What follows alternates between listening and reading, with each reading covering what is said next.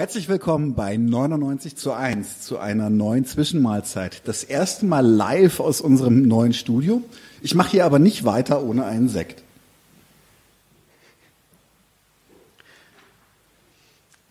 Fabelhaft. Jetzt äh, ein Gläschen. Es Ja. ist schon 19 Uhr. Ja, obwohl durchaus. ich eigentlich äh, später, wenn dann mal was trinke. Also eigentlich sind so 22 Uhr ist meine Zeit. 22 Uhr? Ja, vorher nicht. Ich versuche mal nicht vor fünf. Vorher ein wird gearbeitet. Aber ein Gläschen Sekt Pass auf das Buch auf. belebt stimmt. ja. Hier, äh, aber es ist ja noch weit genug weg. Wobei ob, ob sozialistischer Schaumwein könnte den Marktwert steigern. Nein, Spaß beiseite. Och, bisschen Duft. Ich meine, sonst riecht es ja immer so nach Antiquariat und so und äh, vielen, vielen Dank. Sehr gerne. Und Dann das ist jetzt extra für uns vorbereitet, Ja. dass wir also hier anstoßen können. Ist Ups. das doch herrlich. Also, zum Wohl. Vielen Dank für die Einladung. gerne. Es ist Zum mir Wohl. ein großes Vergnügen, euch dabei zu haben. Ich muss natürlich auch trinken. So, Sofern ihr die beiden noch nicht kennt, dann stelle ich sie kurz vor. Es ist unwahrscheinlich. Aber Wohlstand für alle ist nicht nur der bestgekleidete linke Podcast. Danke für die Korrektur hier. Ähm, Im deutschsprachigen Raum ist es auch einer der größten. Wolfgang M. Schmidt ist ein deutscher Filmkritiker, Webvideoproduzent, Podcastmoderator. Neben Wohlstand für alle noch die Filmanalyse, die 29er. Habe ich was vergessen? Und die Politikanalyse gibt es Genau, auch noch? Bei Jung und Naiv, genau. äh, Und Autor. Ole Nimon ist äh, Student der Soziologie und der Wirtschaftswissenschaften in Jena. Und ihr habt zusammen seit zwei Jahren Wohlstand für alle und auch eben, das äh, war einer der Gründe, warum wir dieses Interview heute führen, ein thematisch passendes Buch veröffentlicht über Influencer. So ist Richtig. es. Vielen Dank erstmal für die Einladung. Sehr gerne. Wie gesagt, mir ein großes Vergnügen. Es hat auch durchaus, äh, jetzt rede ich zum ersten Mal durchaus auch mit direkten Vorbildern, was, was unseren Podcast angeht. Oh. Insofern ist mir das auch einfach eine Ehre. So, lieber Wolfgang, lieber Ole, wie geht es euch erstmal? Ich bin gut in Berlin angekommen mit einer leichten Verspätung, aber ja, ich mache ja eigentlich so eine Lustreise hier. Also ich habe gar nicht viele Termine, wenig äh, geschäftliches, mehr Vergnügen und das ist eigentlich ganz angenehm. Die Stadt ist ja wieder voller Leben und so äh, genieße ich ein bisschen die Zeit hier in Berlin, lese viel und flaniere ein bisschen durch die Stadt. Also eigentlich alles bestens. Solide. Sehr gut. Ich kann mich auch nicht beschweren. Ich bin auf Familienbesuch hier und äh, ja, ver vergnüge mich natürlich auch mit Wolfgang hier. Gestern Abend waren wir schon was trinken. Wenn ich Ja. darf, wo? Welch, äh, Wir gehen in die Bar Salü. Ja. Die Bar Salü ist Sehr- eine sehr, sehr gute gute Cocktailbar, Cocktailbar. die er entdeckt hat. Ja. Oh, sehr gut. Muss ich auschecken. Muss ich auschecken. Ähm, ich muss jetzt tatsächlich, das ist bei mir so ein innerer Zwang, ich kriege da wirklich OCD, wenn, wenn Paarvergleiche irgendwo sind. Und hinten auf eurem Buch ist ein Paarvergleich, der mich etwas schmunzelnd gemacht hat, und zwar das unterhaltsamste und zugleich kompetenteste Duo seit Bud Spencer und Terence Hill. Und sofort stelle ich mich die Frage, oder mir die Frage, wer ist Spencer, wer ist Hill? Ich wäre natürlich gerne Terence Hill, weil er besser aussieht. Und das war eine Idee von Christian Baron. Also, oder er hat das mal irgendwann das mal fallen geschrieben. lassen. Er hat mir das mal bei Ja. WhatsApp geschrieben und ich habe ihm dann gefragt, äh, ob wir das als Blurb hinten rauf machen dürfen. Und Und man sucht ja immer nach einem Blurb und dann gibt es diese ganz pathetischen Blurbs, dass dann gesagt wird, dieses Buch wird die Welt verändern oder so. So vermessen sind wir nicht und wir dachten, wir versuchen es mit ein bisschen Humor zu lösen, diese Blurb-Idee und ja, mal schauen. Und äh, manche finden es ja tatsächlich amüsant, was wir geschrieben haben. Und es hat auch Schlagkraft, hoffen wir. Ich bin sehr angetan von dem Buch. Also ich möchte mich da auch wirklich nicht einschleimen. Aber was mir sehr gut gefallen hat, ist äh, die Tatsache, dass ihr auch, auch konkrete und weiterführende, zum Beispiel linke Inhalte, einfach so nebenbei so elegant eingeführt habt, ohne dass es penetrant wurde und dass man das Gefühl hat, ihr wollt jetzt an dieser Stelle in diese Richtung belehren. Das fand ich wirklich gut gelungen.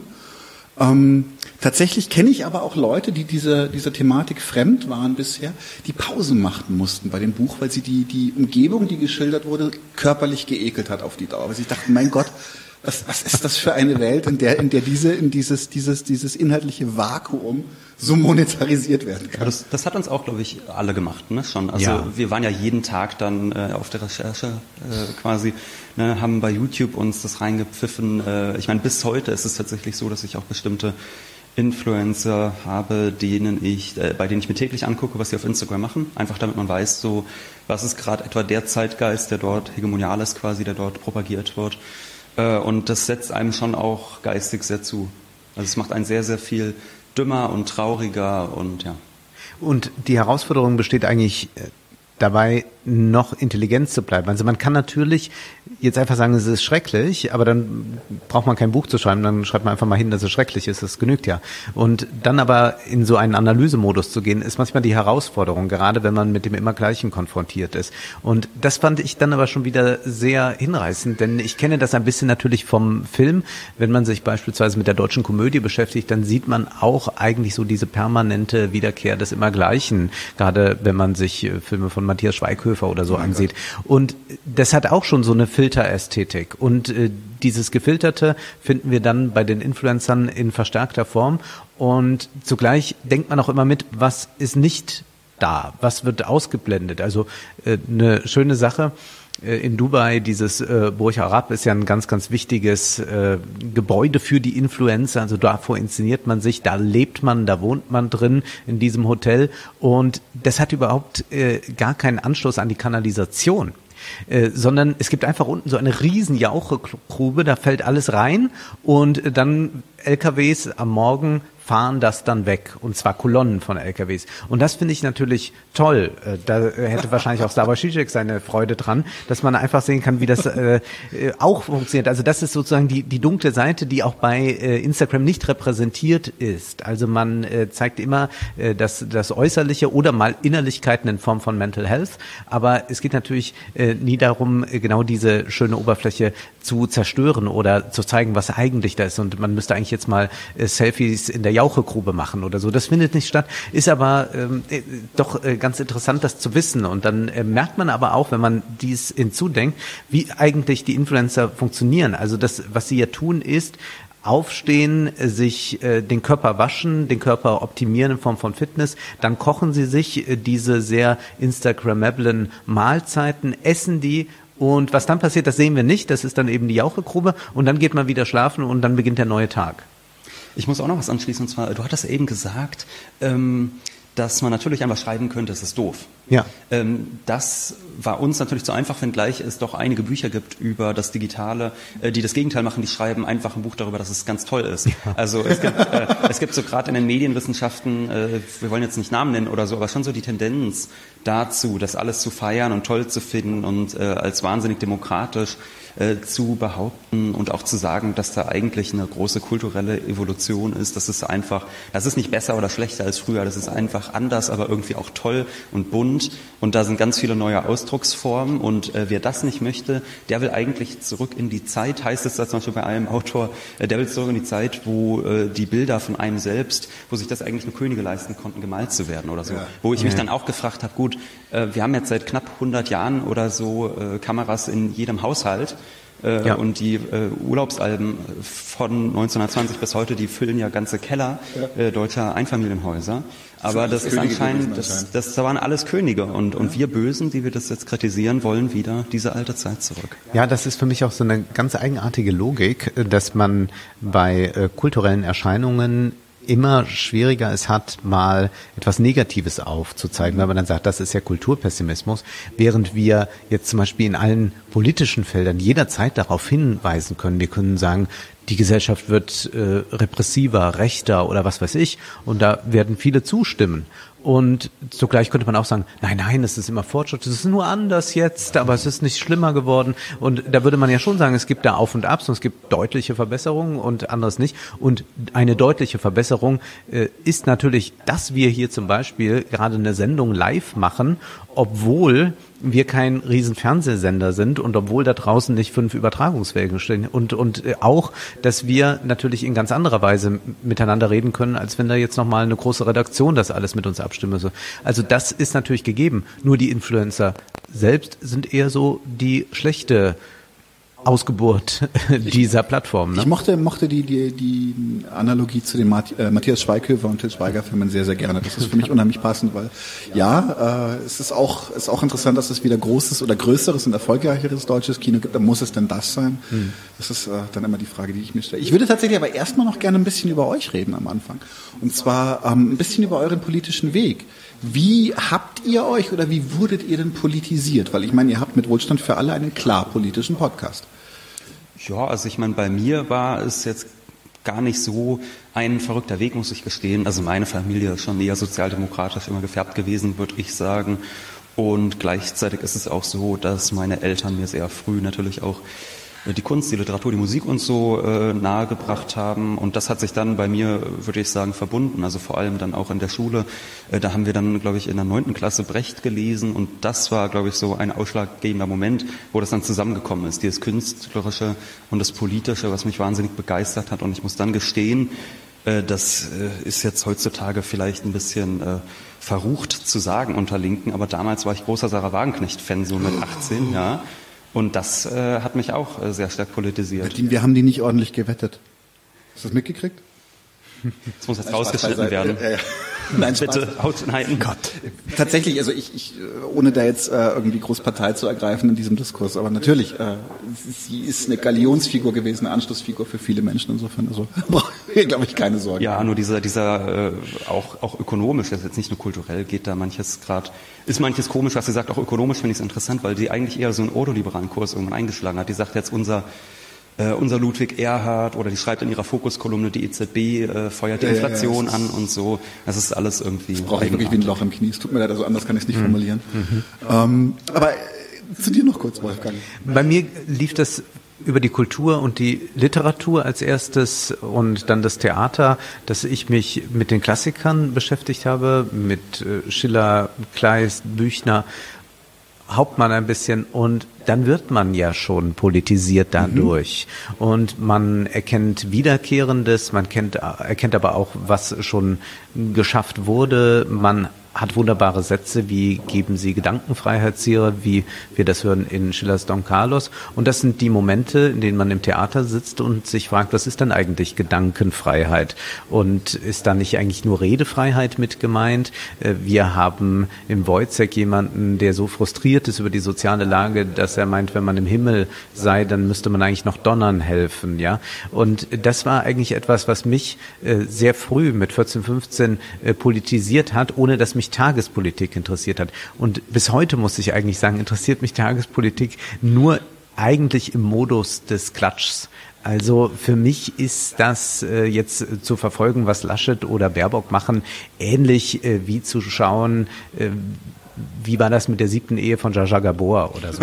Also das ist bei mir eigentlich immer noch geblieben, wenngleich diese Politisierung dann sich mit dem Politischen auseinanderzusetzen, sicherlich über die Theorie sehr stark kam, äh, sehr viel auch dann französische Theorie. Und erst später kam eigentlich dann Marx äh, direkt dazu, äh, der war eigentlich davor geschaltet auch die Frankfurter Schule. Und diese Auseinandersetzung mit dem Politischen ist bei mir immer noch so, dass ich mich gerne mit langen Aufsätzen über eine ökonomische Frage oder eine migrationspolitische Frage auseinandersetze. Aber diese Personalisierung, die wir beobachten, ist für mich immer äh, die Sache, ist es entertaining, funktioniert es, werde ich es schaffen, irgendwann den äh, Stil von Baerbock zu imitieren. Das heißt, äh, Konsonanten auszutauschen oder so. Das ist was, was mich interessiert. Aber ich bin niemand, der in der Tageszeitung morgens jetzt nochmal liest, was Dobrindt Seehofer dann und dann gesagt hat und was wohl Laschet darauf antworten wird. Das ist für mich äh, Berliner Hauptstadtblase und nicht so interessant. Ich wohne ja in Koblenz. Ja, es ist tatsächlich auch einfach ein bisschen austauschbar und irgendwann, ja. irgendwann auch sehr, sehr überraschungsfrei. Ich glaube, das mit den Konsonanten musst du noch mal erklären. Das hab, ich kann, ich habe das nicht gemerkt, Wolfgang, bis du mich darauf hingewiesen hast. Und seitdem fällt es mir natürlich ja, auch Das ist jetzt so böse, wenn man jetzt über, sich darüber lustig macht. Nein, mir ist aufgefallen, dass sie äh, hin und wieder äh, Konsonanten vertauscht. Also sie würde wahrscheinlich nicht Annalena Baerbock sagen, äh, sondern äh, Amalena Berlock. und da muss man ein bisschen drauf achten. Während bei Laschet ganz interessant ist, dass er ja ohnehin kein Riese ist, aber sich trotzdem noch dazu entscheidet, äh, schräg zu stehen. Ja. Und äh, sich auch gerne anzulehnen. Sobald irgendwo sich eine Möglichkeit ergibt, lehnt er sich an und man denkt, warum nicht einfach mal normal stehen? Das ist, äh, was ich sehr sehe. Vielleicht und, äh, hat er auch einfach kein Rückgrat. Möglicherweise. Das, das könnte die Antwort sein. Und Scholz ist einfach nur langweilig und ist deshalb natürlich der Spitzenkandidat überhaupt. Also das ist eigentlich das, was man will. Charisma ist verboten in Deutschland schon seit langem. Ja, also der beliebteste Moderator ist Günther Jauch und ich finde, damit ist doch auch schon viel gesagt. Und nichts gegen Günther Jauch. Also ich, ich finde das, aber Günther Jauch ist nun jetzt nicht ein wahnsinniger Charakterkopf, dass man nein, sagt, nein. unglaublich, sondern er ist ganz normal. Er könnte jetzt gerade hier im ICE in der ja. zweiten Klasse, in der ersten Klasse sitzen. Er könnte dort beim Italiener sein. Er könnte sich aber auch darüber aufregen, dass jemand mal wieder falsch geparkt hat. Also es ist alles drin äh, in dieser äh, Normalität, die, äh, glaube ich, nicht inszeniert ist, sondern auch wahrhaft gefühlt. Und das kann man doch bei Scholz auch ganz gut beobachten. Durchaus, ja. Aber das, ich, ich, habe mich schon sehr geärgert, dass wir ausgerechnet, ausgerechnet so einen, wirklich einen, einen Wegbereiter der Agenda 2010 jetzt in den Kanzlerkandidatur gehoben haben, gedacht, das, das musste jetzt noch sein. So, wir müssen jetzt nochmal allen klar machen, mit Sozialdemokratie ist seit 1914 einfach nicht zu rechnen. Ja, ich glaube aber, dass jetzt ein ganz lustiger Umschlag kommen könnte. Und zwar, äh, die, die SPD hat ja damals eigentlich unter diesem Zeitgeist die neoliberale Politik durchgesetzt, die Kohl mhm. sich nicht getraut hat. Und äh, ich könnte mir jetzt vorstellen, dass jetzt äh, das Gegenteil passiert, dass quasi der neoliberale Scholz kommt und dann aber durch den Zeitgeist gezwungen dazu ist, Progressives zu tun. Also der wird jetzt natürlich hier nicht den Sozialismus einführen, aber dass er irgendwie eine äh, eher, sage ich mal, eine progressive Geldpolitik doch noch machen könnte, äh, wenn er jetzt quasi durch die Umstände gezwungen wird, als das jetzt vielleicht äh, in der Union geführten Bundesregierung der Fall wäre. Sowas könnte ich mir tatsächlich vorstellen. Und ja, was man ja auch vielleicht, wenn wir noch ein bisschen in der Lästerrunde sind, sagen mhm. kann, ist, dass Laschet ja auch irgendwie sowas äh, komisch verschlagen. Das hat dieses, diese Szene, wo er so gelacht hat, äh, die, ja. die war schon toll und das ist so eine Mischung dann aus Gartenzwerg und Alberich, würde ich sagen. Ja. Äh, ja. Aus dem Ring des Nibelungen. Ja. ja. Ich glaube, Alberich muss man kurz erklären, das ist der Zwergenkönig aus der Nibelungen. Das ist ne? der, der, äh, das ist der, der am Anfang das Rheingold klaut. Mhm. Mit dem geht also das Elend los. Ja. ja, ja. Das Elend ist schon da, aber ich glaube, Laschet wird es nicht beenden. Insofern äh, passt die nee. ein bisschen. Ähm, Nochmal kurz zurück zu euch. Und zwar, du hast schon ein paar Namen gesagt, du noch nicht, aber es gibt diese Standardfrage, die ich einfach sehr, sehr gerne Gästen stelle. Und das ist, sagt mir einfach drei Namen, das ist, muss nicht immer aktuell sein, aber drei Namen, die euch spontan in den Kopf kommen, die für euch ganz wichtig in eurer politischen Meinungsbildung waren. Gut, eine habe ich ja schon genannt. Äh, Sarah Wagenknecht tatsächlich äh, früh, dann natürlich Marx und ich würde aber auch sagen, dass es jetzt nicht, äh, also ich meine, Wolfgang hat schon gesagt, Politisierung bedeutet jetzt nicht nur Tagespolitik, sondern das kann ja auch zum Beispiel durch Kunst eine Politisierung stattfinden und für mich war tatsächlich äh, ganz wichtig die Auseinandersetzung auch mit Kubrick, ähm, der sicherlich auch als politisch, politischer Filmemacher zu deuten ist. Und das war für mich äh, ausschlaggebend eigentlich für mein gesamtes Leben, weil ich ursprünglich Filmregisseur werden wollte, auch inspiriert durch Kubrick. Wir und, haben etwas gemeinsam. Ich ja. wollte ursprünglich mal Kameramann werden. Mhm.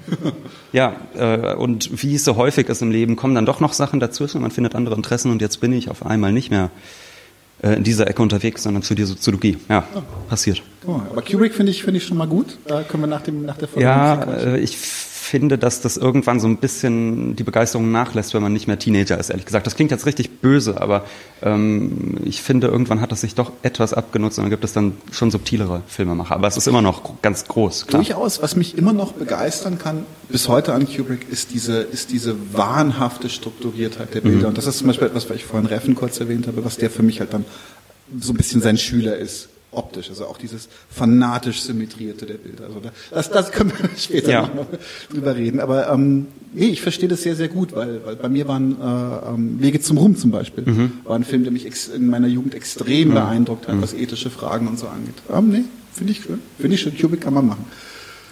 Ähm, bei dir, Wolfgang? Bei mir war es Theodor W. Adorno, weil ich mich äh, früh mit Wagner beschäftigt habe und dann gibt es diesen Versuch über Wagner von Adorno, der sehr hart mit Wagner ins Gericht geht, aber dann doch am Ende nochmal etwas durchblitzen lässt, was wohl Wagner auch ermöglichen kann. Und das hat mich interessiert im politischen Sinne, äh, dann auch, weil natürlich an Wagner so viel dranhängt, was deutsche Geschichte ist. Und ein solches Nachdenken über Kultur und ein Nachdenken darüber, dass Kultur immer einen politischen Gehalt hat, immer etwas etwas Gesellschaftliches ist, war etwas, was für mich sehr wichtig war, das zu erkennen. Also diese Relevanzfrage, die oft so gestellt wird und haben wir dann auch alle abgeholt, die da irgendwo stehen, die hat sich für mich nie gestellt, weil das für mich absolut klar war. Und insofern war auch dann der zweite Name folgerichtig, aber zufällig entdeckt im Unikino eine Doku gesehen von Sophie Fiennes, The Pervert's Guide to Hollywood und da sehe ich dann Slavoj Žižek und das war sicherlich jemand, der dann an diesem Abend mir klar machte, so muss man über Filme nachdenken oder so kann man über sie nachdenken ja. und wie wichtig die Psychoanalyse eigentlich ist, auch verknüpft mit äh, politischer Ideologie. Das ist äh, ganz entscheidend und wahrscheinlich eine sehr wichtige Lektüre für mich war auch in äh, den ersten Semestern Judith Butler mhm. und zwar äh, Körper von Gewicht noch ein bisschen mehr als Unbehagen im Geschlecht und dann nochmal später Hass spricht, vielleicht das interessanteste Buch sogar. Mhm. Aber was bei Butler mich so interessiert hat, war, ähm, wie man äh, Ideologie äh, wirklich ganz in den Körpern drin hat. Ich will jetzt nicht dieses Wort einschreiben benutzen, weil das immer in jedem Förderantrag steht, äh, mhm. Diskurse eingeschrieben und so. Aber das war doch etwas, was mir dann die französische Philosophie sehr eröffnet hat. Also diese Auseinandersetzung bei ihr nicht so sehr nur mit, mit Foucault, sondern Derrida und ähm, dann auch mit, ja, eigentlich so einer Überlegung, wie äh, Gesellschaft doch auch sein könnte und wie limitiert wiederum die Möglichkeiten sind. Äh, Unbehagen Geschlecht ist ja sehr optimistisch und Körper von Gewicht dann sehr viel ähm, kleinschrittiger.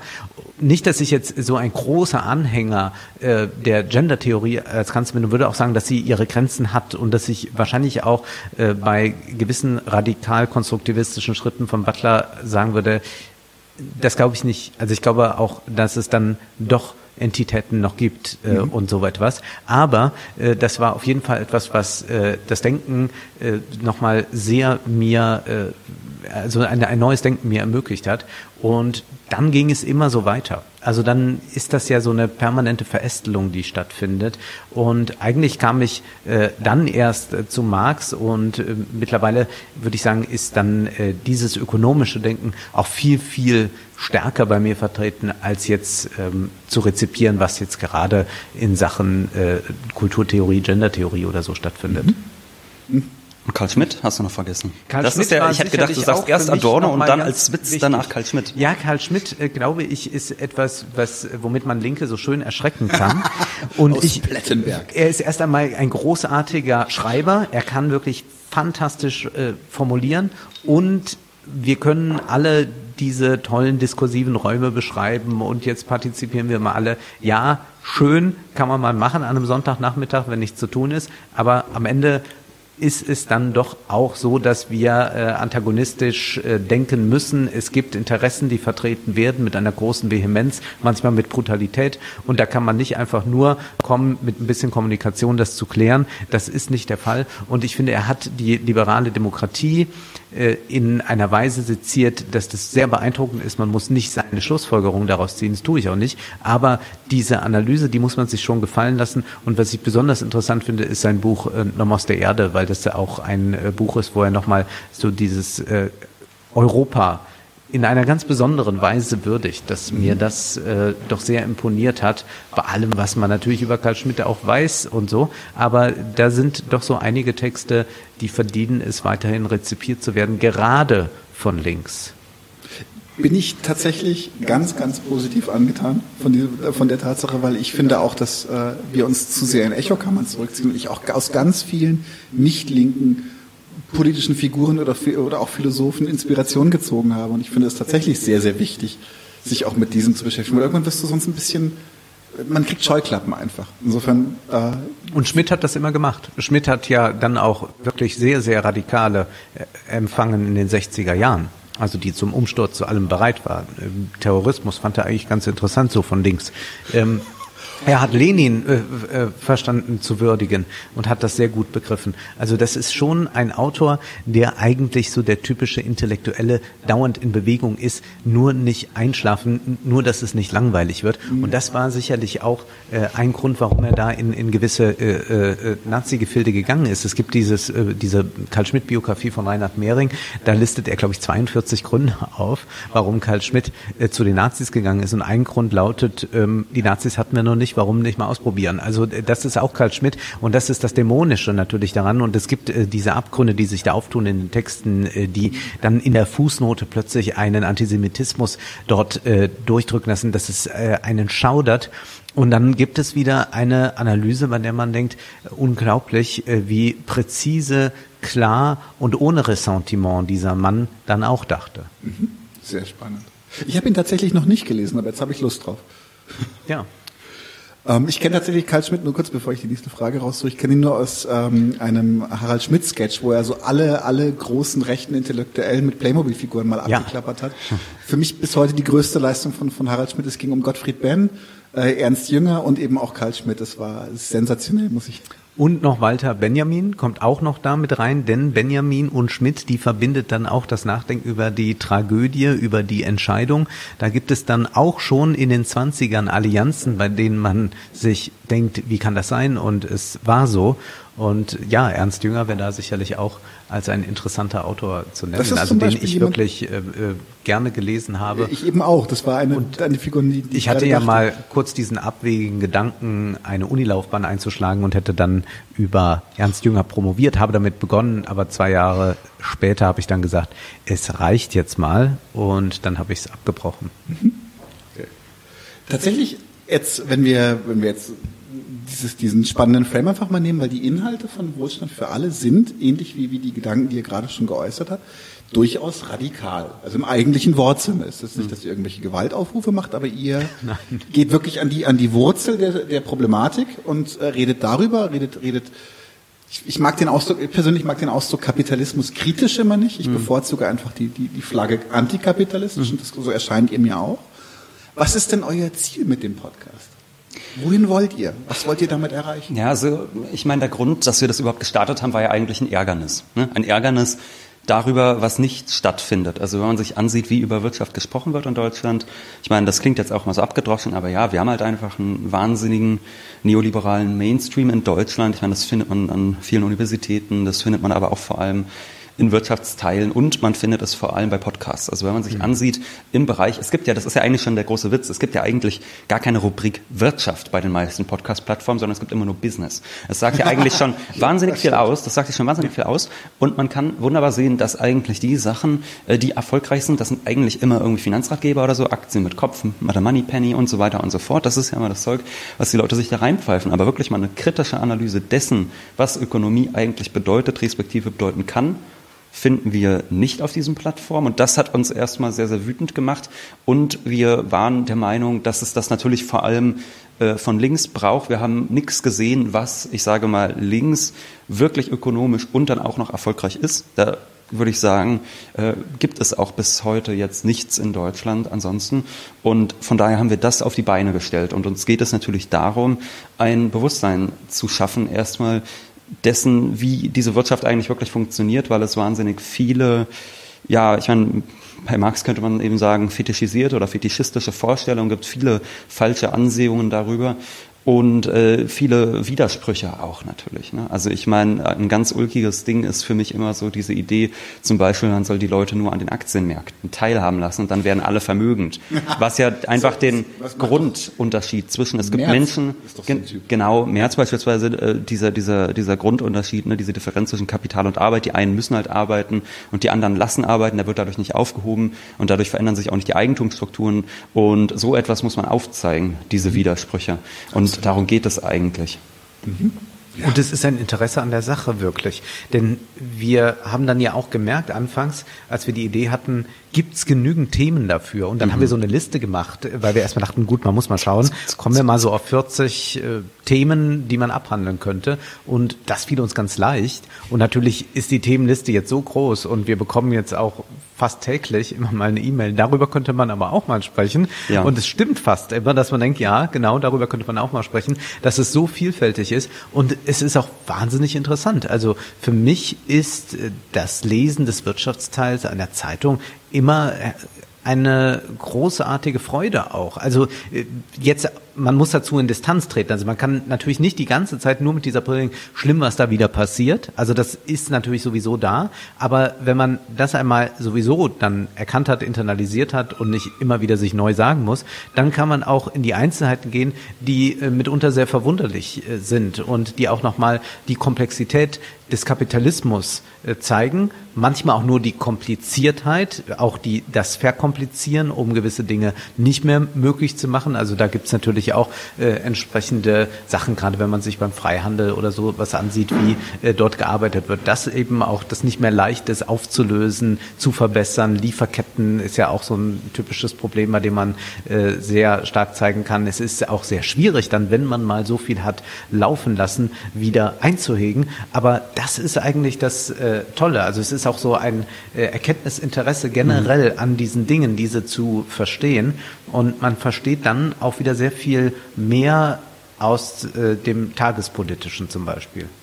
Und es ist ja nicht, äh, vielleicht, ich meine, ich habe vorhin so sehr auf dieses Politische erstmal äh, geschielt mhm. bei der Beantwortung der Frage, aber es ist natürlich auch eine Freude, ähm, am didaktischen. Also dass ich mich eigentlich gefragt habe, äh, als wir diesen Podcast gestartet haben, welchen Podcast hätte ich denn gerne gehört vor fünf Jahren oder so, als ich angefangen habe, mich in, oder mehr als fünf Jahren jetzt wahrscheinlich mittlerweile, als ich begonnen habe, mich mit solchen Themen auseinanderzusetzen.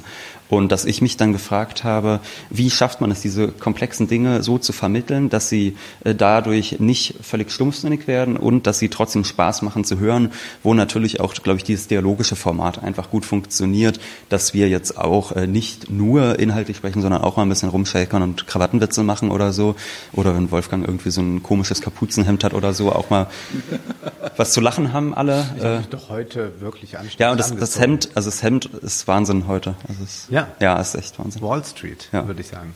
Äh, mit Michael Douglas. Ja, aber äh, dieses Didaktische ist, ist, natürlich auch ein Ding. Dass man da ist schon so, so ein Flair Patrick Bateman ist drin, oder?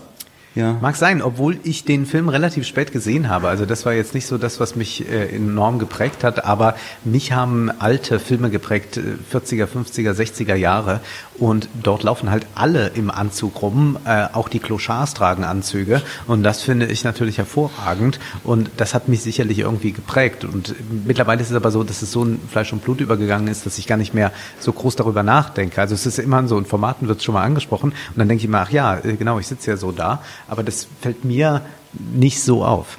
Es hat natürlich einen hohen Wiedererkennungswert, aber ich verstehe es auch sehr, sehr gut, weil ich finde, es ist, es ist, ich beurteile Leute nicht darüber, ob, ob sie jetzt anders gekleidet sind als ich, aber ich mag es, wenn Leute bedacht gekleidet sind. Mhm. Das ist mir etwas, das, das imponiert mir immer. Und selbst wenn es, wenn es äh, äh, leger bedacht oder sowas ist, aber ich mag es, wenn Menschen sich Gedanken darüber machen, was sie nach außen repräsentieren. Ja, und das ist vielleicht auch etwas, was äh, doch bei äh, Linken oft fehlt. Also, dass man sich doch. Da fängst du an zu lachen. Ja, also sag doch, sag doch, dass dir die nein, Kleidung nicht nein, gefällt. Nein, nein, nein, nein, nee, da, so war das nicht gemeint. Genau, es war nicht jetzt gemeint, dass ich sage, alle sollen mal Anzüge tragen, sondern was mir auffällt, ist, dass ein Bewusstsein für die Form oft in linken Kreisen heillos unterschätzt wird. Ja, gerade wenn es um Formate geht. Und ich sage das bewusst hier, weil wir sind hier in einem großartigen Setting und ihr macht das ja jetzt neu in diesem Studio, aber auch schon vorher, habt ihr gesagt, gut, man kann sagen, was man will, aber man muss es in eine gewisse Form bringen. Das spielt auch eine Rolle, genauso wie ja auch Formulierungen eine Rolle spielen. Auch Marx hat ja gerungen mit den Formulierungen und hat nicht gesagt, gut, ich schreibe es halt irgendwie nieder, wichtig ist, dass die Information da ist, sondern auch da versucht man ja, einen gewissen Stil auszubilden. Was nicht bedeutet, dass der Stil so sein soll, dass alle so rumlaufen wie ich. Das ist vielleicht meine privat diktatorische äh, Sache oder so, keine Ahnung. Aber generell würde ich sagen, es geht nur um eine bewusste äh, Zeichensetzung oder auch ein bewusstes Nichtsetzen von Zeichen, wie das dann äh, eigentlich ja gar nicht stattfinden kann, weil es immer schon eine Zeichensetzung ist. Aber ich glaube, dass man sich nur einmal ganz kurz darüber Gedanken machen sollte und dann kann man ja sich für einen Weg entscheiden und das ist es wieder sehr angenehm, es so zu machen. Also ich kann es äh, nur empfehlen und ich glaube auch, dass äh, für Slavoj Žižek sich ja nicht mehr neu die Frage stellt, soll ich mal einen Anzug tragen, sondern der hat sich für diesen Schlabberlook entschieden und zelebriert den dann auch bewusst. Und da habe ich überhaupt nichts dagegen. Also es geht überhaupt nicht darum, jetzt so eine, eine tolle äh, äh, Stilreform oder so einzubringen, sondern es geht wirklich This darum, reminds me of an old Soviet joke. zu sagen, dass, dass es, ja, dass es auch eine Form gibt. Und diese Form äh, wird, glaube ich, äh, ein bisschen suspekt von links behandelt mhm. und zugleich ist man dann aber sehr, sehr erstaunt darüber, äh, über sich selbst vermutlich, dass es dann ja doch so Ikonen gibt. Also, dass jetzt Che Guevara ist für mich keine, also den, ich würde jetzt mit dem Che Guevara T-Shirt rumlaufen, aber interessant ist ja, dass dieses Logohafte irgendwie mhm. eine Rolle da spielt. Mhm. Und darüber kann man sich ja Gedanken machen. Und jetzt kann man natürlich sagen, ja, das ist gleich äh, warenförmig und all das. Ja, aber wie will man dann bitte ganz da rauskommen? Ja. Jedenfalls äh, muss es eine gewisse Form schon sein, denn es ist ja auch eine Einladung dem Publikum gegenüber, auf diese Form zu reagieren und auch einen Einstieg zu gewähren. Und das finde ich deswegen äh, eigentlich eine sehr gute äh, konservative Position, die nicht konservativ sein musste, dass äh, Form auch eine äh, gewisse Logik hat. Und dann kann man ja immer noch schauen, welche Inhalte innerhalb dieser Form stecken. Und da kann man kontraintuitiv arbeiten und da kann man auch genau das tun, sagen, was man vestimentär etabliert hat. Aber das ist ja dann jedem freigestellt. Und das ist ja auch ein Versprechen. Also wirklich ein Versprechen, dass man sagt, es wird mit Bedacht etwas produziert. Mhm. Ja, also dass, dass man als Zuschauer, genau, es wird sich Mühe gegeben, hier wird nichts dem Zufall überlassen und das ist wichtig, weil ganz ehrlich, wir haben unglaublich viele Laber-Podcasts. Ich äh,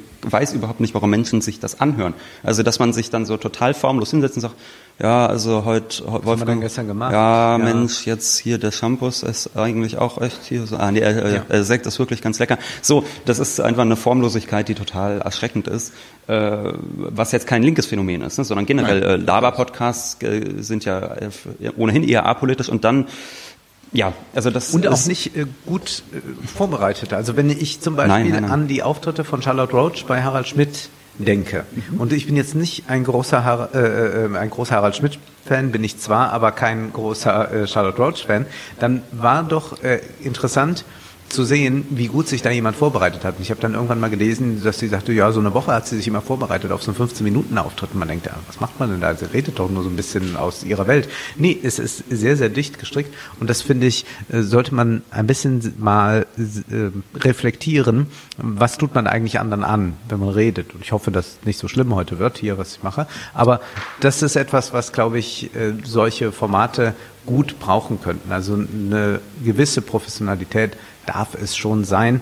Dann ist man noch nicht überprofessionell und so stillgestellt wie vieles, was im Fernsehen läuft, weil da ist es natürlich dann so mit zehn Schnitten und Unterbrechungen und kurzen Sätzen geregelt, dass man denkt, ist das noch ein Mensch, der zu mir spricht oder ist das schon die KI?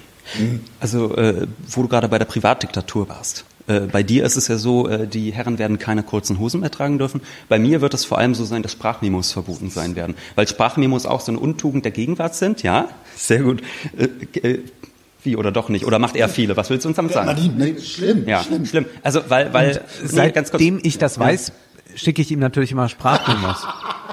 ja, äh, nein, sondern eine, eine schriftliche Nachricht zwingt ja dazu, dass man sie fertig formuliert hat. Und beim Sprachmemo ist ja auch immer wieder so ein, ja, äh, also die, die Hälfte der Zeit sagen die Leute die immer nur, die, die Hälfte der Zeit sagen, sagen die Leute auch nur äh und labern einen davon und stehlen einem die Zeit, weil du eben ja, das stimmt. Man, am besten wäre es eigentlich, man könnte auch äh, Pausen, die würden automatisch erkannt und übersprungen. Jedenfalls glaube ich, weil du eben meintest, man muss sich immer bedenken, was tut man den Menschen an, wenn man spricht. Das ist bei Sprachmemos auch so ein Problem und das gibt es dann natürlich auch, also wenn man Podcasts macht.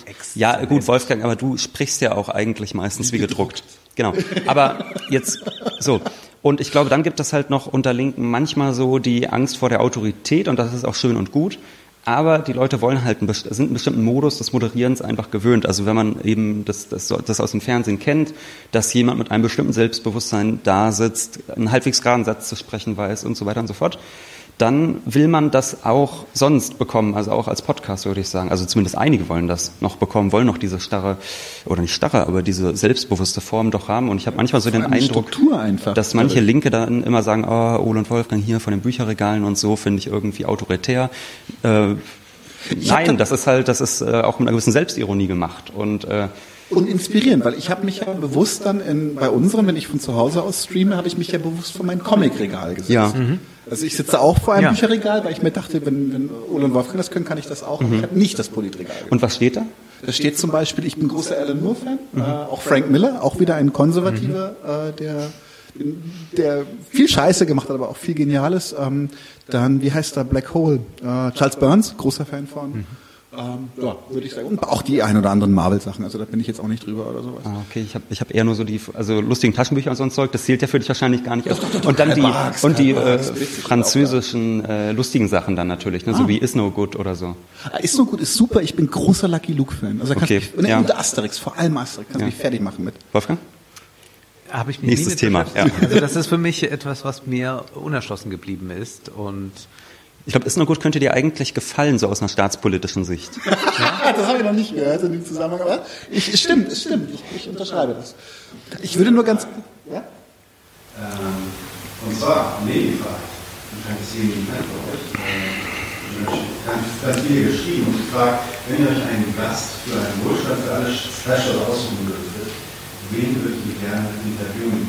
Das kann tot oder lebendig sein. Also er müsste natürlich lebendig sein, wenn man ihn interviewt, aber er kann, du meinst, kann, kann auch, kann auch. Mhm.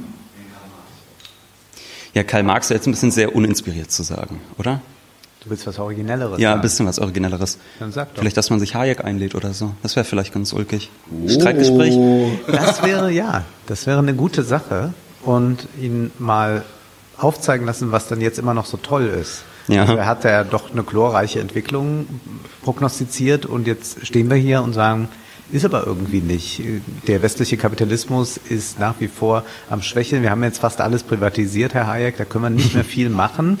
Welche Stellschrauben sind es denn jetzt oder gestehen Sie ein, dass Sie sich geirrt haben? Aber wir könnten uns jetzt innerhalb von zehn Minuten hier ins Studio äh, die Schokoriegel liefern lassen, Wolfgang. Ja, das wird Hayek wahrscheinlich gut finden. Ja. Bei mir wäre es jetzt niemand für Wohlstand für alle wahrscheinlich. Ich würde mit Roger Willemsen gerne äh, ah, sprechen. Ja. Interessant. Also ich habe Roger Wilson zweimal live erlebt und glaube ich einmal ein Wort gewechselt, aber ich habe nie mit ja bei der Buchmesse, ich habe nie mit ihm mich wirklich unterhalten. Äh, kenne aber Leute, die mit ihm zu tun hatten und auch immer davon schwärmen, wie großartig diese Gespräche waren.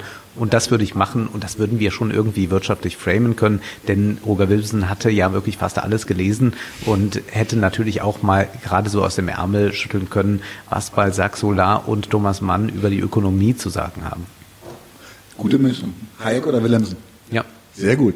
Wir waren jetzt gerade sehr viel bei der Form, um mhm. die Inhalte zu würdigen. Jetzt gehen wir mal auf euer Buch und gehen um die, über die Form, um zu kaschieren, dass es gar keine Inhalte gibt. Ja. Und ähm, wir sind ja alle, auch hier unser Team und sowas, wir sind ja alle auch auf den neuen sozialen Medien unterwegs. Und ihr besetzt euch mit dieser, mit dieser Kultur sehr, sehr kritisch auseinander in eurem Buch.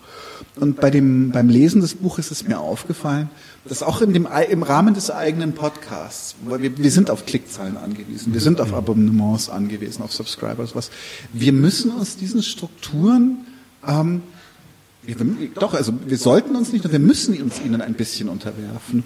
Wo seht ihr das für euch und wie geht ihr damit um? Dass wir uns automatisch quasi in, ins Getriebe begeben. Naja, also ich meine, wir sehen zwiespältig. Also wir wissen natürlich erst einmal, der Algorithmus wird uns nie so äh, behandeln, wie wenn wir uns, was weiß ich, wenn Wolfgang sagen würde, jetzt lege ich mich im Anzug in eine Badewanne voller Wackelpudding oder so. Äh, es würde natürlich besser bewertet werden. Von daher können wir bei den Inhalten eigentlich relativ wenig wenig ja. Zugeständnisse leider machen. Was man natürlich machen kann, ist dann eher bei der Bewerbung des Ganzen, also dass man eigentlich das eher ironisch aufzieht. Also ich äh, schäme mich überhaupt nicht, äh, die billigsten äh, Clickbait-Titel und Thumbnails äh, äh, da äh, zu wählen, weil ich ja möchte, dass es Menschen erreicht und mhm. da mal so ein bisschen Bildzeitung machen. Und da aber vielleicht dann noch eine Seele zu retten, daran sehe ich jetzt überhaupt nichts Verwerfliches. Wenn man es nicht dann im Inhaltlichen tut, ja. und das machen wir nicht, und ich würde auch sagen, dass man sich vielleicht ein bisschen aus dieser Klicklogik wieder befreien muss, wenn man daran denkt, was ist denn wirklich nachhaltig? Ich will es mal aus diesem Ökodiskurs rausnehmen, das Wort, oder vielleicht drin lassen und ja sagen, okay, was hält also lange nach? Was ist lange vorhanden? Was löst sich nicht wieder auf? Was muss weggeworfen werden? Und dann muss man bei Formaten, glaube ich, sich sehr klar machen, dass das natürlich nicht so sein wird, dass man dieses Klickwunder wird, dass man virale Hits erreicht mit wirklich guten Inhalten.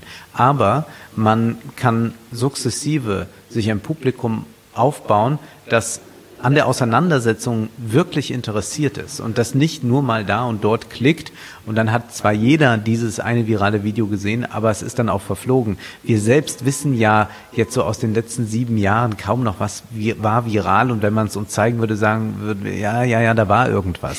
Aber bei kleineren Formaten, bei denen es aber tatsächlich eine starke inhaltliche Ausrichtung gibt, ist die Bindung sehr viel höher, was ich im Übrigen auch erfahre, wenn ich auf Leute treffe, die die Filmeanalyse seit zehn Jahren gucken oder seit fünf Jahren gucken. Und da merkt man einfach, dass das etwas ganz anderes ist und dass es dann doch nicht so sein kann, dass man einfach nur schaut, was erreicht die meisten Leute, sondern was erreicht viele aber wie erreicht es sie? Und das ist dann nicht gerade das schnell auf Twitter nur geteilte und sofort wieder vergessene, sondern das ist dann das, wo rezipiert wird, wo man sich eine Stunde mit irgendwas beschäftigt oder vielleicht einem Literaturhinweis nachgeht.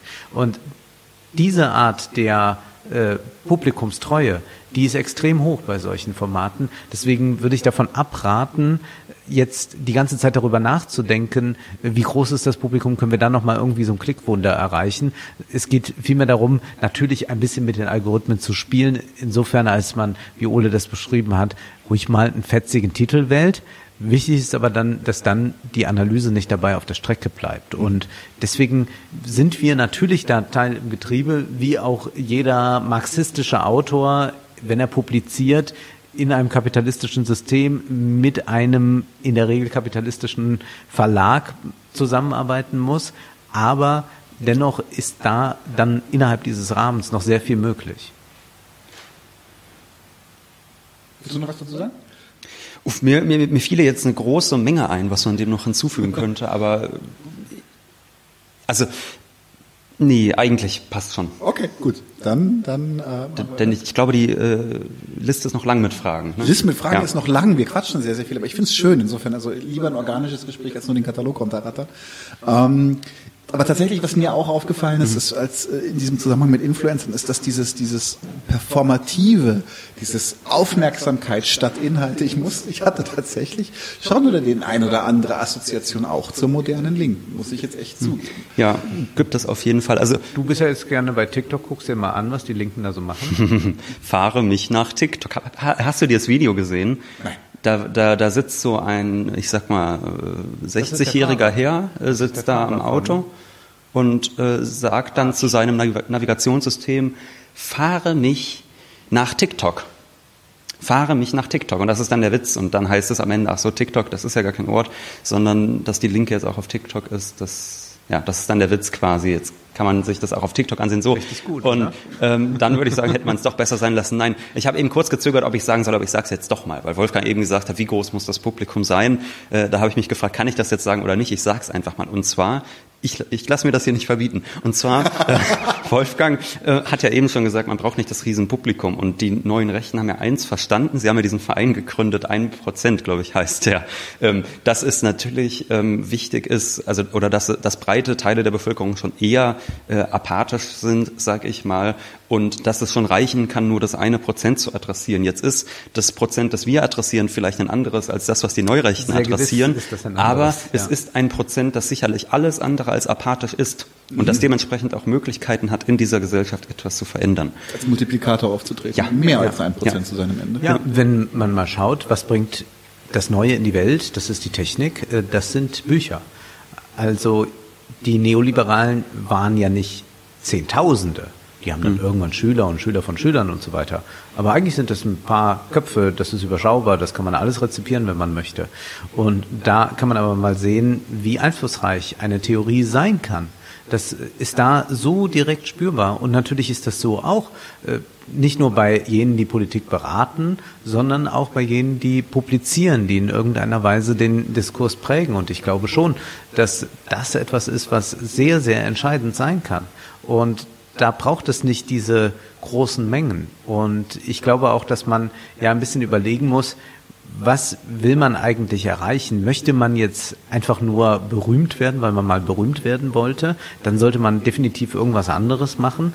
Äh, dann sollte man sehen, dass man da, weiß ich nicht, im öffentlichen, öffentlich-rechtlichen irgendwie so eine äh, nette äh, Comedy-Laufbahn einschlägt, die niemandem wehtut und, und so. Aber sonst muss man halt überlegen, ob man nicht vielleicht tatsächlich so in diesem Ideal der Aufklärung ein bisschen bleibt und wenn man sich mal die Aufklärer ansieht, die wir heute noch alle kennen, und sich deren Auflagen zum Beispiel von Büchern ansieht, dann sind das ja keine Millionenauflagen. Also das äh, berühmteste Beispiel, und wir wollen uns jetzt nun wirklich nicht mit ihm vergleichen, aber das sollte man doch mal nennen, ist ja Immanuel Kant mit der Kritik der reinen Vernunft. Also Kant zieht sich zehn Jahre nahezu zurück. Man weiß gar nicht mehr, was er macht. Das dunkle Jahrzehnt wird das auch genannt. Dann veröffentlicht er die Kritik der reinen Vernunft. Und was geschieht im ersten Jahr? So gut wie nichts keine Rezension. Irgendwann dann ähm, ist dann Herr Mendelssohn, der schreibt, das ist ein alles Zermalmer und dann kommt so langsam die Auseinandersetzung damit. Und dann hat das einen solch bahnbrechenden geistigen Erfolg, ohne dass es jetzt ein extrem großer Hit wird im Sinne von mhm. Auflage. Und daran kann man doch sehr gut sehen, was eigentlich einflussreich sein kann. Und wir können es uns auch vergegenwärtigen, wenn wir an Bestseller denken, diese ganzen großen Diagnosebücher, die die Gesellschaft so und so sehen, Angst vor und weiß ich nicht was, vor 20 Jahren. Wie prägend sind die denn eigentlich und wie schnell sind sie verramscht und was bleibt dann eigentlich? Insofern ist das Schöne doch äh, Parallele, ja. da richtig, was man im äh, Faust 1 äh, äh, lesen kann. Äh, der Glanz ist für den Augenblick geboren, das Echte bleibt der Nachwelt unverloren. Hm, sehr schön, sehr schön. Ja, Faust sollte man tatsächlich generell einfach gelesen haben. ja. ja. Du äh, hattest ja aber noch angefragt wegen der politischen Linken und ja. Social Media. Natürlich, wir sehen eigentlich die verzweifelten Versuche der politischen Linken, diese Netzwerke zu kapern und das misslingt natürlich meistens schon äh, von ganz unterschiedlicher Seite. Also ich meine, auf der einen Seite gibt es natürlich Leute, die das versuchen, so richtig parteipolitisch zu nutzen. Das äh, Beispiel eben mit TikTok war jetzt wirklich ein besonders absurdes und ein besonders peinliches, aber es ist halt eben wirklich ein offizieller Kanal einfach der Linksfraktion gewesen. Ähm, aber wir sehen natürlich auch diese äh, Versuche, irgendwie linke Theorie da hip zu machen. Und das funktioniert natürlich auch äh, nicht so wirklich auf Instagram zum Beispiel zu sagen, wir schreiben jetzt zehn Kacheln voll und erklären mal, wie das mit dem Mehrwert ist. Also ich habe da teilweise sehr starke Inhalte gesehen auch, ähm, aber das ist eben für die, also das funktioniert nicht in diesem Format, leider. Diese Plattformen sind nicht dafür ausgelegt und das ist ganz klar, das werden nur Menschen sehen, die sich ohnehin dafür interessieren. So funktioniert das Ganze. Und das ist halt irgendwie diese, dieser große Widerspruch, in dem man sich da befindet und sich da was aufzubauen, dass wirklich viele Leute einem zusehen, das dauert eben ewig. Ich meine, Wolfgang hat ja eigentlich die, die äh, Drecksarbeit wirklich über viele Jahre gemacht äh, und sich dann einen Namen aufgebaut, hat bei Null wirklich angefangen. Ähm, und da haben wir natürlich mit Wohlstand für alle dann drauf aufgebaut. Ansonsten wäre das jetzt auch nicht so schnell so groß geworden als Projekt. Und das ist ein sehr, sehr mühsamer Weg, äh, an dem viele dann auch äh, mangels Nerven und Geduld ähm, auch scheitern. Mhm. Und, und, und zum Thema Inhalte mal nochmal. Äh, ich meine, denken wir doch nur einmal kurz nach, was gab es für inhaltsstarke, egal jetzt, ob wir das gut finden oder nicht, aber wirklich inhaltliche Videos, die mal richtige Klickwunder waren in Deutschland. Also mir fallen eigentlich nur zwei ein. Das ist einerseits die Zerstörung der CDU und das ist ähm, Bill Gates kapert, äh, wie, wie hieß das? Ja, diese Ken Jebsen. Also die, die Ken Jebsen-Geschichte mit ja. Bill Gates. Äh, das war noch so ein Klickwunder, was er, glaube ich, gar nicht so äh, stark Rezo nachgestanden hat an Klickzahlen. Mhm. Und das zeigt ja eigentlich schon wunderbar, wenn wir uns das vor Augen halten, dass das jetzt mal diese zwei Ausnahmen gab, die mhm. jetzt sicherlich aber auch keine wahnsinnig langanhaltende Wirkung hatten äh, wie geistlos diese Plattformen ansonsten sind. Und ansonsten würden mir jetzt zig Beispiele einfallen von Klickwundern, die der letzte Schrott sind. Ja, also von meinem Bruder Herbert bis zum 3000. Beauty Hall. Da würde ich ganz gerne kurz eine Differenzierung mhm. machen, weil ich glaube, dass äh, bei dem Ken, äh, Ken Jebsen-Thema, der hat auf ein Thema aufgegleist, was gerade ja, in aller genau. Munde war. Während bei Rezo, und dafür hat eins gesetzt. Genau, bei Rezo muss ich auch wirklich sagen, da habe ich einen heiden Respekt mhm. vor. Der hat ein, ein, ein langsam aufgebautes Publikum genutzt, um dann halt einfach schon in diese Masse reinzugehen und dadurch hat sich das multipliziert. Ja. Ich wollte jetzt auch nicht Ja, äh, die beiden hier in einen Topf Nein, nein, nein, schmeißen nicht quasi. so aber- Jebsen war der typische Trittbrettfahrer, der das dann nochmal äh, in quasi pervertierter Form äh, zum Erfolg gebracht hat. Und äh, bei Rezo ist es tatsächlich, dass man ein Publikum hat, das äh, nicht politisiert ist, aber durch so ein Video politisiert werden kann. Das ist nochmal eine andere Möglichkeit natürlich, die man hat, aber die immer nur punktuell dann funktioniert. Also es würde natürlich jetzt nicht funktionieren, wenn Rezo danach gesagt hätte, ab sofort gibt's hier nur noch politische Videos, dann hätte er vermutlich aufgrund seiner sehr, sehr hohen Reichweite immer noch 100.000 Aufrufe, aber keine Millionen mehr. Und die will man dann natürlich als YouTuber haben und deswegen macht man das dann so als Ausnahme einmal. Jetzt äh, muss ich aber mal gerade unterbrechen und fragen, gibt's denn noch ein Gläschen Sekt? Das Ja, wäre. Wundervoll. ganz toll. Ja, Das ja nicht, nicht alles umschmeißen gleich. Äh, So, so schnell muss es doch nicht gehen. Aber äh, die Frage ist ja auch das, was Rezo sonst gemacht hat. Die, die, die Videos, die er auch zum Beispiel seitdem veröffentlicht hat, sind die nicht eigentlich so doof, dass er damit so viel Schaden angerichtet hat, dass dieses eine Video dann auch äh, das nicht mehr rumreißt. Das würde ich persönlicher äh, sagen, ehrlich gesagt. Dass, dass die anderen Videos so doof sind? Ja, also das, was er sonst gemacht hat und auch immer noch macht, ist ja wirklich so äh, hochgradig idiotisch, dass äh, also irgendwie ich, ich, ich treffe mich mit Julian Bam und äh, mein Cutter spielt äh, irgendwie Lieder ab und mal gucken, ob wir schaffen, die nach einer halben Sekunde zu erraten oder so. Oder wir setzen uns in einen Pool und hauen uns gegenseitig Torten ins Gesicht. Da würde ich sagen, ähm, wenn man die ganze Zeit sowas macht, dann wird das auch nicht rausgerissen durch ein gutes Video. Würde ich tatsächlich, also da können wir irgendwann mal einen längeren Diskurs Ja. machen. Ich würde dir tatsächlich an der Stelle widersprechen, weil seine Videos sind zwar Quatsch, aber sie sind nicht toxisch. Äh, Jetzt zum Beispiel ein äh, jemand, der der über Falschinformationen oder oder billige Vereinfachungen. Nee, das nicht. Sie sind halt ein bisschen doof. Ja, Ja, das stimmt. vielleicht. Ist denn, jetzt muss ich diesen, diesen, weil mir der Begriff auch so gut gefallen hat, äh, ist denn bei ihm dann auch schon der Werbekörper erreicht? Weil ihr habt ja diese, also erläutert mal kurz Ja. den Begriff Werbekörper, den ihr äh, im Influencer-Buch aufgreift.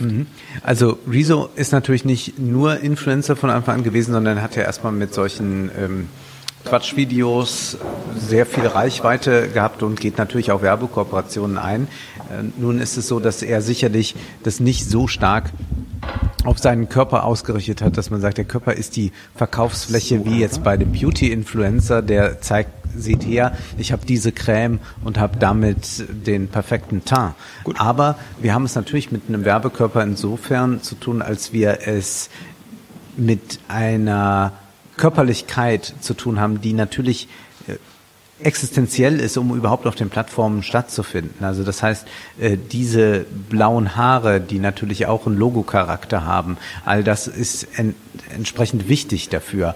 Äh, Wir müssen aber jetzt bei den Werbekörpern, glaube ich, erstmal sagen, das eine ist äh, zu sagen, man hat so eine Markenbildung, die da stattfindet. Die finden wir natürlich auch im klassischen Fernsehen. Äh, Und das andere ist, dass der Körper wahrscheinlich der wichtigste Austragungsort ist für das Influencer-Marketing. Insofern, als alles mit dem Körper verknüpft wird. Der Körper ist die Verkaufsfläche, ist äh, die äh, Testmatrix, auf der diese Produkte dann getestet werden können, ähm, ausprobiert werden. Man äh, zeigt, wie es wirkt oder nicht wirkt.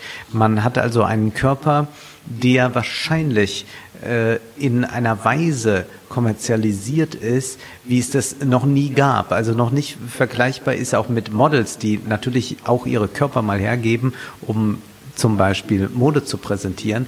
Aber hier wird eigentlich der ganze Körper zum zur Bühne. Äh, Da findet das Entertainment findet auf dem Körper statt. Das kann äh, bei Fitness sein, das ist äh, Beauty, das ist aber auch jetzt diese ganze ähm, ja, ich äh, verbessere die Welt, indem ich das und das nur noch anziehe oder mich nur noch mit diesen Ökoprodukten pflege. Und immer wird es mit dem Körper verknüpft. Und es gibt keine Influencer, die nicht mit ihrem Körper in Erscheinung treten. Ja, also es gibt nur Influencer, deren Körperlichkeit ganz, ganz stark in den Vordergrund gerückt wird. Das muss nicht immer der sexy Körper sein, aber meist ist es der sexy Körper. Bei Frauen noch viel stärker. Bei Männern würde ich sagen, gibt es noch ein bisschen so in der Comedy-Nerd-Szene, Influencer, die ein bisschen wegkommen von dieser Sexiness, aber auch da erleben wir eigentlich so eine große Revolution hin zum äh, Körper des Mannes als ein äh, erotisches Objekt, das äh, stimulieren, begehren wecken soll und so weiter.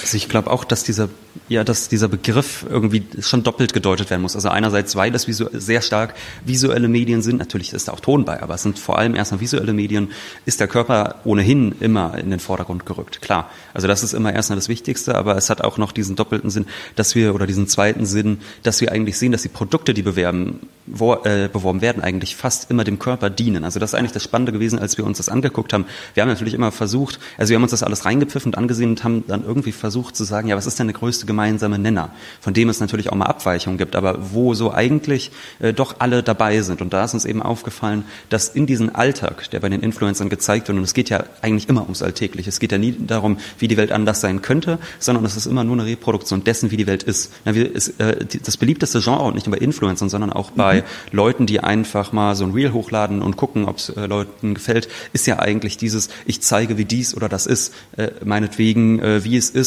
mit einem Mann zusammenzuleben. Und dann machen sie Videos, wo sie so scherzhaft Kleidung auf den Boden schmeißen. Und es geht eigentlich dauerhaft immer nur darum, äh, wie etwas ist. Das ist eigentlich der Hauptunterhaltungsfaktor heutzutage, nochmal zu zeigen, was ohnehin alle im Alltag erleben können. Und die Influencer stellen ihren Alltag aus, wie er ist oder angeblich ist, aber ich glaube schon, dass vieles davon auch wenn man diesen Begriff mal benutzen möchte, auch wenn er zweifelhaft ist, authentisch ist. Ja, natürlich immer. Vor allem auch in wird es inszeniert. Banalität. Genau, mhm. vor allem in seiner Banalität. Und wir haben uns dann gefragt, ja, was ist denn das Interessante? Und so das Interessante ist, dass die Produkte, die beworben werden, fast immer körpernah sind. Also es gibt mal Ausnahmen. Klar, da wird auch mal äh, ein Sky, äh, Sky Film-Abo beworben oder so, aber im Großen und Ganzen geht es eigentlich immer um körpernahe Dienstleistungen oder Produkte, also dass man sagt irgendwie, äh, man, man steht auf, man wäscht sich, man äh, pfeift sich einen Proteinshake rein, ähm, dann geht man vielleicht ins Fitnessstudio, wo man auch noch einen Rabattcode hat irgendwie äh, für die Fitnessstudio-Kette und so weiter und so fort. Das heißt, es geht immer um Produkte, die mit dem Körper in Verbindung stehen. Könnte das daran liegen, dass das so eine, eine, eine, eine scheinbare Fürsorge für einen selbst suggeriert? So, ich kümmere mich eine, um mich? Ja einerseits das und natürlich das, weil, weil alle es ja, also ich meine, ob wir es nun wollen oder nicht, wir sind, äh, oder ob es uns gefällt oder nicht, wir sind sehr, sehr körperliche Wesen. Und wir sind nun mal erstmal mit unserer eigenen Reproduktion einen Großteil des Tages beschäftigt. Heißt, wir sind damit beschäftigt, was wir essen, wie wir unseren Körper irgendwie so erhalten, dass wir nicht mit äh, 30 einen Hexenschuss haben. Wir wollen adrett aussehen und äh, kleiden uns deshalb bewusst, man will sich schminken etc. Äh, das heißt, das ist ja das, wo alle Zuschauer eigentlich Außer vielleicht, wenn Michel Welbeck zusieht. Aber ansonsten versuchen ja doch alle, ähm, dem körperlichen Verfall Einhalt zu gebieten. Ja, dem körperlichen Verfall Einhalt zu gebieten. Und deshalb äh, funktioniert das so gut. Und jetzt zu sagen, äh, hier ist die neue äh, Proust-Werkausgabe bei Reklamaschinen oder so, das ist jetzt pff, für nicht so viele interessant. Und es entstehen durch die Influencer neue Produkte. Wir können uns manche Produkte, die wir jetzt im Supermarkt finden, ohne Influencer gar nicht vorstellen. Und damit meine ich jetzt nicht nur die lizenzierten Produkte, dass Stefanie Giesinger irgendwelche Linien mit daraus gibt und die kann man dann im Supermarkt erwerben, sondern es gibt auch Produkte, die werden gelauncht durch Influencer. Also beispielsweise kann man jetzt äh, Teig man sonst mal so ja. naschen durfte, kann man jetzt direkt kaufen. Man kann sagen, ja, warum dann nicht immer Teig essen? Das ist etwas, was ganz stark durch Influencer äh, an den Mann an die Frau gebracht wurde. Das war ganz Lass entscheidend, dass man das darüber Lass macht. Ja, das, das ist oder ich glaube auch, es ist nicht zu vermessen zu sagen, dass äh, so eine äh, Kette, die ja immens groß schon ist, wie Royal Donuts ohne mhm. Influencer mhm. nicht so erfolgreich geworden mhm. wäre. Erstmal haben die selbst schon sich als Influencer begriffen, indem die sagen, jeder Shop, und die haben ja 200, 300, 400 Filialen, hat einen eigenen Instagram-Account und dann haben sie äh, mit Influencern kooperiert, anfangs vielleicht auch nur Sachen geschickt.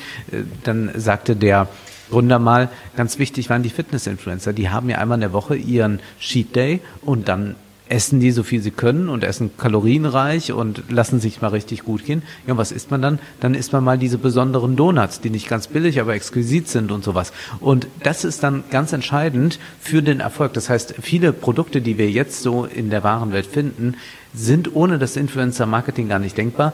Gerade für Gründer ist es natürlich sehr wichtig, weil die ja gar keine Werbebudgets haben. Die können ja nicht sagen, mhm wir buchen mal den Samstagabend bei RTL und senden das so oft, bis das irgendwann jeder ist, wie das jetzt Twix oder was weiß ich äh, machen kann, äh, also diese Gro oder Ferrero und Nestle und so weiter. Das können die nicht. Das heißt, die können nur über Influencer gehen, hoffen auf den viralen Effekt, hoffen vielleicht sogar, dass die Influencer erst das ohne Bezahlung machen und das einfach mal so in die Kamera halten und dann gibt's die Kooperation. Das ist äh, sehr interessant, wie sich das äh, verändert und da haben wir es auch wieder. Es ist der Körper, es ist das, was man isst. Es ist auch direkt wieder etwas, was jeder nachvollziehen kann. Das heißt also, es geht wirklich sehr in die Fläche.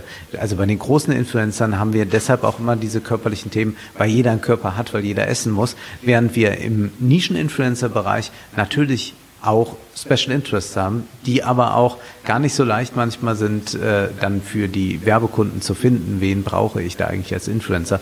Denn ich würde sagen, da wird sehr viel Geld verschwendet auch von Unternehmen. Ich würde trotzdem ganz gerne nochmal direkt bei den Körpern bleiben. Ich habe noch, ich würde sagen, wir machen noch zwei Fragen hier und den Rest in der Nachspielzeit. Ich würde sogar sagen, was ist die Nachspielzeit heute tatsächlich offen lassen? Weil wenn wir schon im Studio sind, dann müssen wir es aus. Dann gibt es heute nach Nachspielzeit nicht nur unsere Geld, sondern tatsächlich für alle. Okay, machen wir so. Machen wir so. Machen wir dann trotzdem kurze Pause oder? Das kommt aber auch Wenn mir jemand noch ein Bier bringt, dann brauche ich keine Pause. Ich bringe Bier. Gut. Was Schnaps? Ja.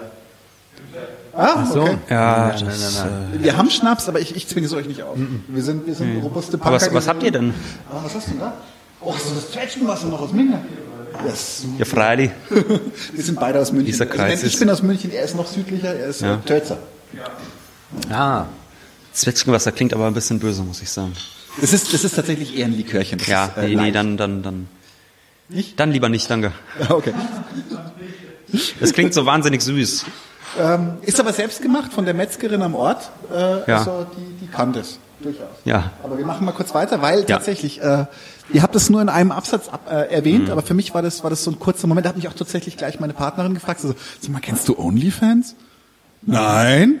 Ähm, tatsächlich, aber es, äh, der Werbekörper geht weiter in seinem Trend und zwar hin bis zur Pornografie. Und was ich, ähm, es, es gibt ja schon lange den Begriff des Alternative Porn und sowas, mhm. also wo Leute, die, die auch aus, aus ähm, sexpositiv feministischen Szenen kommen mhm. und die haben tatsächlich eigene Plattformen geschaffen. Da kann ich eine gewisse mhm. Diskussion, also kann ich die Diskussion noch mitmachen. Aber OnlyFans ist so hip geworden, das ist, ich sehe inzwischen bei linken Twitter-Accounts von, von, von, zumindest sich als weiblich oder, oder als sexy identifizierenden linken Aktivisten, Links zu ihrem OnlyFans. Mhm. So, ähm, wie passt das für euch zusammen? Es ist die konsequente Weiterführung und zugleich auch eine Loslösung wieder von den Abhängigkeitsverhältnissen, in denen ja Influencer auch gefangen sind. Zwar mögen sie große Summen verdienen, dennoch sind sie natürlich auch dieser Werbeindustrie ausgeliefert, müssen Kooperationen dann zustimmen, obwohl sie eigentlich nicht wollen, aber sie müssen ja doch Geld verdienen und müssen äh, sehr viel wieder sich in Abhängigkeitsverhältnisse bewegen mit Managements und so weiter, was die Selbstständigkeit dann auch wieder sehr minimiert. Man ist zwar selbstständig, aber doch unselbstständig dabei.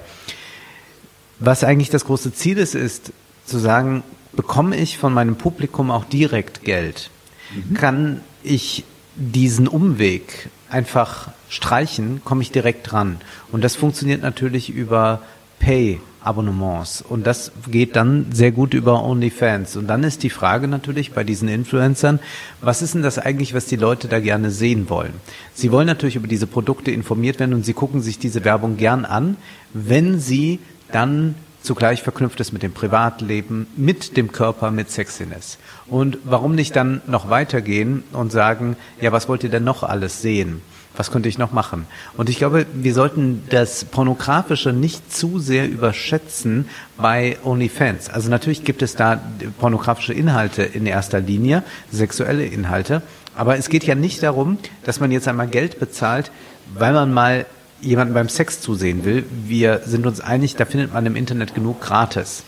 Worum es eher geht, ist, dass man eine direkte Bindung zu jemandem aufbaut und von dem noch ein bisschen mehr sehen kann.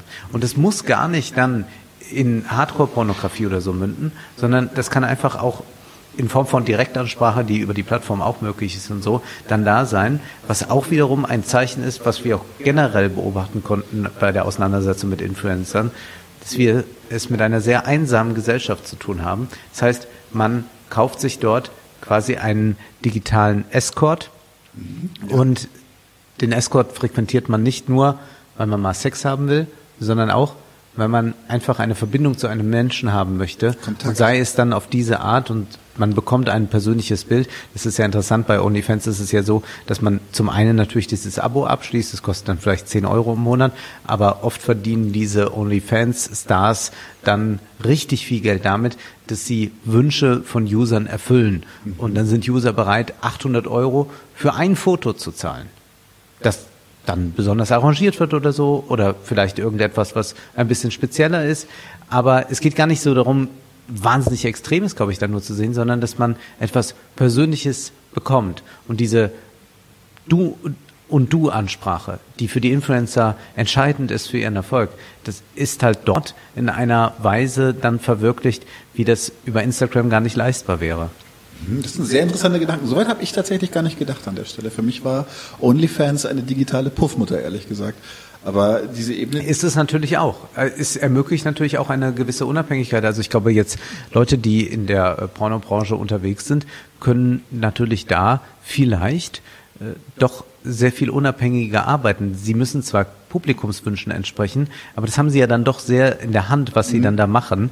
Und wenn der finanzielle Druck vielleicht nicht so hoch ist, dann gibt es da Möglichkeiten. Sie sind jedenfalls nicht mehr wenn sie dann nicht wieder irgendeinen schlimmen Manager oder so an der mhm. Hand haben, nicht mehr irgendwelchen dubiosen Produzenten ausgesetzt, mhm. die sie unter Druck setzen, dies und das zu machen. Denn das ist ja ein sehr großes Problem äh, in äh, der Pornoindustrie. Ja, und das ist ja etwas, was äh, da umgangen werden kann. Insofern ist das auch dann eine Möglichkeit, ich will jetzt nicht immer gleich emanzipatorisch oder so sagen, aber zumindest doch eine, wo man sich ein bisschen daraus lösen kann. Die Frage ist, wie lange das bleibt, wie weit dann auch schon wieder so neue Ringe da entstehen, neue äh, Strukturen von ähm, Zuhälterei, also dass dann Leute dort Accounts äh, entsprechend besetzen mit Leuten und dann eigentlich den großen Profit eintreiben. Es ist ja keineswegs so, dass das jetzt einfach nur Privatleute sind, sondern man sieht gleich, wie sich da wieder Industrien herausbilden, die dann den Mehrwert abschöpfen und dann bekommt derjenige, der da tatsächlich tätig ist vor der Kamera,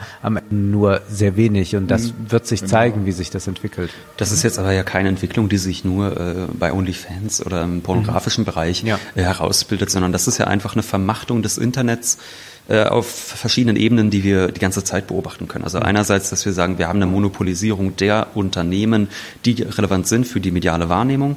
Das heißt, wir wissen alle, äh, Facebook, Twitter und so weiter und so fort, äh, YouTube, TikTok, Instagram und so. Wir wissen zum Beispiel, welche Macht alleine Facebook hat, dadurch, dass sie Facebook und Instagram besitzen. Ja.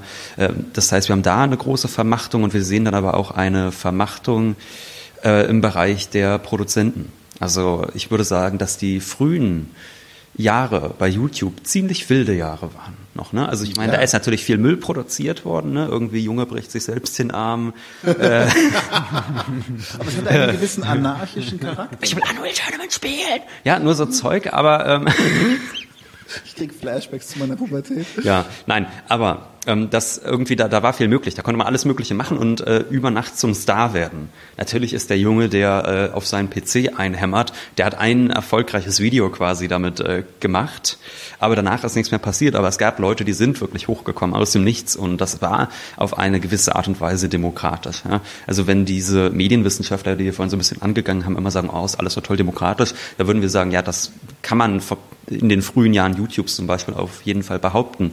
Nur jetzt ist das eben nicht mehr der Fall, weil wir jetzt sehen, dass wir jetzt nicht nur mächtige Plattformen haben, sondern wir haben auch mächtige Nutzer auf diesen Plattformen, die man überhaupt nicht unterschätzen darf, äh, was die für Summen einnehmen ja, und wie viele Menschen die beeinflussen können. Ähm, das, das, das ist unglaublich und wir sehen ja auch, dass es äh, mittlerweile auch Influencer-Agenturen gibt die äh, bei denen auch namhafte Influencer wirklich sind, was äh, mich erst einmal gewundert hat, muss ich gestehen, weil ich dachte, na ja, die können doch einfach selbstständig sein, sich vielleicht irgendwie nochmal äh, einen Sekretär oder eine Sekretärin holen und dann wird das bürokratische E-Mail schreiben und so von denen geregelt. Aber nein, auch große Influencer, wie zum Beispiel auch Rezo oder Diana zu Löwen, die sind zum Beispiel bei einer und derselben Agentur. Auch darüber müsste man mhm. äh, sicherlich viel mehr sprechen. Mhm. Das ist spannend. Das war mir so nicht bewusst. Ja. Aber tatsächlich, dass die, dass das Internet äh, aus den Zeiten, in denen ich damit angefangen habe, mit 14, 15, damals musste ich mich noch über ein ISDN-Modem einwählen, mhm. dass das einen ganz anderen Charakter bekommen hat und dass es dieses, diese, diese Aufbruchsstimmung verloren hat. Das kann ich. Äh, Ach, da durfte man auch nicht telefonieren damals, ne? Genau. Da, ich, das, vor allem, daran erinnere ich mich noch aus meiner Kindheit. Genau, wenn ich Kanalbündelung gemacht habe, das heißt beide ISDN-Kanäle der Familie, dann gab es auch keine Telefone mehr. Und dann habe Ja. ich tatsächlich auch noch, äh, ohne meinem Vater mitzuteilen, einen anderen, anderen Anbieter genommen, weil der ein bisschen schneller und besser war. Und dann war die Telefonrechnung, glaube ich, es war noch Mark damals, war glaube ich 600 Mark. Das war, gab dann ziemlich viel Stumm zu Hause. Aber, Ja. Ähm, anyway, Ja. so geht's los. Ähm, nee, tatsächlich ähm, wieder, also für mich die letzte Frage noch zu diesem, zu diesen Körperbildern und zu diesen Werbekörpern ist, das ist, wenn man seinen Körper so sehr in den Zent, ins Zentrum steckt. Es geht ja auch darum, dass, dass man damit Ansprüche erfüllt beziehungsweise Erwartungen erfüllt. Diese Körper sind biologisch, diese Körper werden altern. Wie werden, wie werden Werbekörper altern? Werden wir noch ein, ich möchte noch fertig Zwei. Wege. Genau, es gibt, es gibt natürlich noch den Weg, was wir halt natürlich darf, macht es vor, über Body Positivity. Ich meine nicht, dass Genau. ich was dagegen habe, aber über Body Positivity einfach unendliche Weitervermarktung, was für mich auch nichts Emanzipatorisches hat, sondern es ist Nee. einfach nur, wir vermarkten dich noch weiter. Es ist scheißegal, wie du aussiehst, wir kriegen dich vermarktet. Ähm, oder sie werden so reich genug, also reich genug, um sich darüber keinen Kopf mehr zu machen. Ich habe da so ein bisschen überlegt, oder wird es ihnen gehen, wie zum Beispiel im frühen Hollywood, wo einfach eine, eine Armee von Starlets quasi in den Gully gespült wurde, nachdem sie nicht mehr knusprig genug waren. Na, ich würde sagen zwei Wege. Entweder Früher hätte man gesagt Mut zur Hässlichkeit, das würde man so vielleicht heutzutage nicht mehr formulieren, aber dass man sagt, man steht dazu, dass man altert und äh, dass äh, man vielleicht ein paar Falten bekommt oder so. Das ist so der linksliberale Turn natürlich, dass man es dadurch Ja, also verkauft. wir haben auch sowas wie Apothekenumschau und wir haben Seniorenwerbung, fit und vital und alles. Auch damit äh, ist es ja keineswegs so, dass man, dass sich alle Leute, die älter sind, in den Medien verstecken, sondern wir haben ja, glaube ich, Nein, aber es gibt schon immer diese Hoffnung, sich noch jünger machen zu können. Dann gibt es einfach bei manchen ein bisschen linksliberal angehauchten oder oder eigentlich sind es ja nur liberale, bei manchen liberalen Influencern eher noch schon so eine Idee von wegen, das schlachten wir jetzt auch noch aus. Wir sagen, es ist überhaupt nicht schlimm, ein paar Falten zu haben. Vielleicht entwerfen wir sogar noch ein T-Shirt, äh, äh, froh hässlich zu sein oder so, was auch immer. So, äh, so, provo nee, so provokante Sachen schreiben die dann ja gerne da irgendwie drauf, gell? Und äh, der zweite Weg ist natürlich der genau umgekehrte. Das ist dann der, den der Mainstream sicherlich macht. Der bedeutet weiterhin hart am Körper arbeiten jeden Tag und natürlich auch mal nachhelfen lassen. Also dass man dann irgendwann sagt, äh, jetzt äh, lasse ich mir die Nase, die Brüste, was auch immer machen. Also das ist ja etwas, was schon ganz äh, stark vertreten ist. Die äh, Filterlogik und auch die Photoshop-Logik bringt es ja mit sich, dass man strafft, äh, wo der Chirurg noch nicht dran ist. Da kann man dann selbst nochmal nachhelfen. Und ich denke, dass diese Schönheitsoperationen ja generell in der Gesellschaft zunehmen werden. Sie sind billiger, sie sind nicht mehr so wahnsinnig invasiv, man muss keine Angst mehr haben. Ich muss mich da gerade erinnern an Hildegard Knef, die ja als eine frühe deutsche Prominente sich liften ließ und das auch öffentlich machte und später mal sagte, ja, leider sind sie bei mir mit Hacke und Beil vorgegangen. Äh, diese Gefahr besteht natürlich in dieser Weise nicht mehr wie jetzt in den 70er Jahren. Insofern wird das äh, sicherlich zunehmen. Mickey Rourke? Was wir, ja, bei Mickey Rourke ist äh, wahrscheinlich auch nochmal ein Sonderfall. was wir wahrscheinlich nicht erleben werden, ist ähm, eine Starkultur, weil du jetzt eben den Film angesprochen hast, dass man sich äh, dezent zurückzieht. Also die Diva à la Marlene Dietrich oder Greta Garbo wird es nicht mehr geben. Die eine läuft einsam durch New York, Greta Garbo, die andere liegt 15 Jahre im Bett, um das Bild in der Öffentlichkeit aufrechtzuerhalten und um nicht den Alterungsprozess zu zeigen. Das werden wir auf keinen Fall erleben, aber dass tatsächlich ganz viele einfach mal so als Starlets durchgespült werden und dann wieder verschwinden. Das ist ja schon der Fall. Wenn wir bei TikTok uns das zum Beispiel ansehen, es gibt ja diese TikTok-Houses. Und da kann man das auch äh, bei Männern zum Beispiel sehen, dass man dann Manager hat, die sagen, gut, es gibt so Girlies, die sind auf, die Teenies, die sind auf TikTok, die sind äh, 12, 13, 14 und die wollen eigentlich so einen Jungen zu verlieben, zum Verlieben haben, also so jemand, der nicht so ist wie der Blöde aus meiner Klasse. Und jetzt suche ich einfach so 17, 18-Jährige, die die perfekte Jawline haben und die so, äh, so ein Wuschelpony haben und die so ganz süß sind. Und das funktioniert natürlich zwei Jahre und dann werden die wieder ausgetauscht, weil die natürlich auch vollkommen austauschbar sind. Und die bewerben dann auch noch entsprechend Produkte.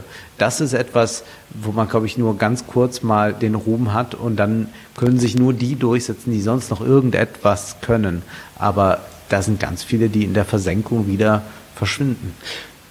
Zwei Anmerkungen vielleicht noch. Erstens, du hast gesagt, es ist nicht unbedingt progressiv. Äh, da würden wir halt teilweise widersprechen. Wir würden sagen, es gibt eben. Äh, nicht emanzipatorisch.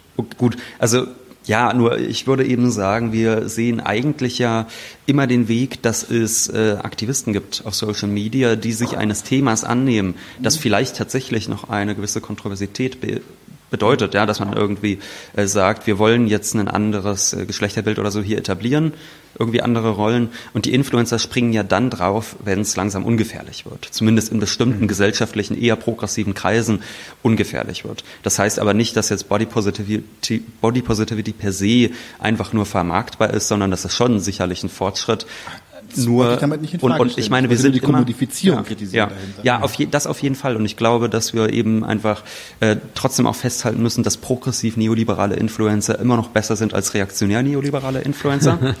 Und dann auf die Frage, ähm, werden die dann verschwinden durch das Altern? Das ist jetzt äh, schwierig zu sagen. Also bei manchen kann man sich schon vorstellen, dass sie eben nur, nur durch diese Jugendlichkeit eigentlich funktionieren, dass sie immer noch äh, schon teilweise mit Anfang 30 immer noch im berufsjugendlichen Sprech sind oder so. Mhm. Das, das ist sicherlich etwas, das stattfindet. Und gleichzeitig ist es ja so, dass die Influencer nicht die Rolle eines großen Stars haben wie früher, zu dem man aufsehen möchte, sondern Wolfgang hat ja gesagt, das Wichtige ist ja eigentlich die auf Du und Du Kommunikation. Man will nicht nach oben sehen, sondern man will eigentlich, man hat eigentlich das Smartphone hier, beziehungsweise oft hat man sogar eher hier unten. Ja, guckt mhm. ein bisschen auf die hinab. Das heißt, das sind keine Götter mehr. Und wenn die altern, ähm, also man, man vergleicht sich ja mit denen, man, die, sie funktionieren ja gerade dadurch, dass sie den Leuten sympathisch, nahbar, was auch immer scheinen. Und wenn die altern und sagen, ja, guck mal, hier ein bisschen Falten oder ich erwarte ein Kind und dann sagen die Leute, ja, ich komme auch langsam in das Alter, dann finden die das spannend und gut. Und das ist nicht, das ist ja eine ganz andere Rolle, die da erfüllt wird. Mhm, das ist ein interessanter Gedanke das heißt also durch diese scheinbare Auflösung von Hierarchien mhm. ähm, kann man sich kann man sich quasi volksnah geben in seiner in seiner Fehlbarkeit. Kann man andere kann man auch andere Dinge ansprechen, die man oh. früher nicht angesprochen hätte. Also welche Frau hätte früher in der Öffentlichkeit gesagt, nach dem zweiten Kind fühle ich mich mit dem Körper nicht mehr glücklich. Bibi hat ja zum Beispiel genau das getan und hat damit ja auch ja. ähm, Bibi Bianca Klaassen, die hat ja genau damit dann gesagt, und deshalb unterziehe ich mich jetzt den Schönheitsoperationen. Sowas hätte ja zum Beispiel früher wahrscheinlich kaum ein Star so in der Öffentlichkeit gesagt, dass man mit solchen Unsicherheiten an die Öffentlichkeit geht. Mhm. Naja, aber die Lösung ist halt, ist halt brachial und äh, Ja, das ist eine Kultur der Beichte, die selbstverständlich wieder mit dann einer gewissen Industrie verknüpft ist, während mhm. wir früher nicht die Kultur der Beichte so sehr hatten. Also wir hatten natürlich äh, Skandale und hatten auch da verlässlich Leute, die diese Skandale geliefert haben. Aber sonst war Hollywood ja zum Beispiel der Ort der Diskretion. Also man ließ ja gerade nicht den Blick nach innen zu. Man hat äh, versucht, sich abzuschotten. Das sieht man ja auch, wie die gewohnt haben. Und das sieht man auch dann, wie diese Home Stories sind, äh, wie sehr sie gerade nichts Privates offenbaren, beziehungsweise wie inszeniert dann diese Einblicke sind. Aber wir haben tatsächlich immer diese Idee der Perfektion des äh, perfekten Bildes da, was bei Instagram auch da ist. Zugleich aber haben wir das immer wieder durchbrochen, dadurch, dass wir äh, dieses Authentizitätstheater haben. Und das hat wieder eine ganz neue Konventionalität. Also ich glaube, was man sich klar machen muss, ist, dass wir nicht in Zeiten leben, in denen es keine Konventionen der Darstellung gibt, sondern die Konventionen sind andere. Es ist vollkommen ungewöhnlich, wenn jetzt ein Influencer sagen würde, hallo und herzlich willkommen,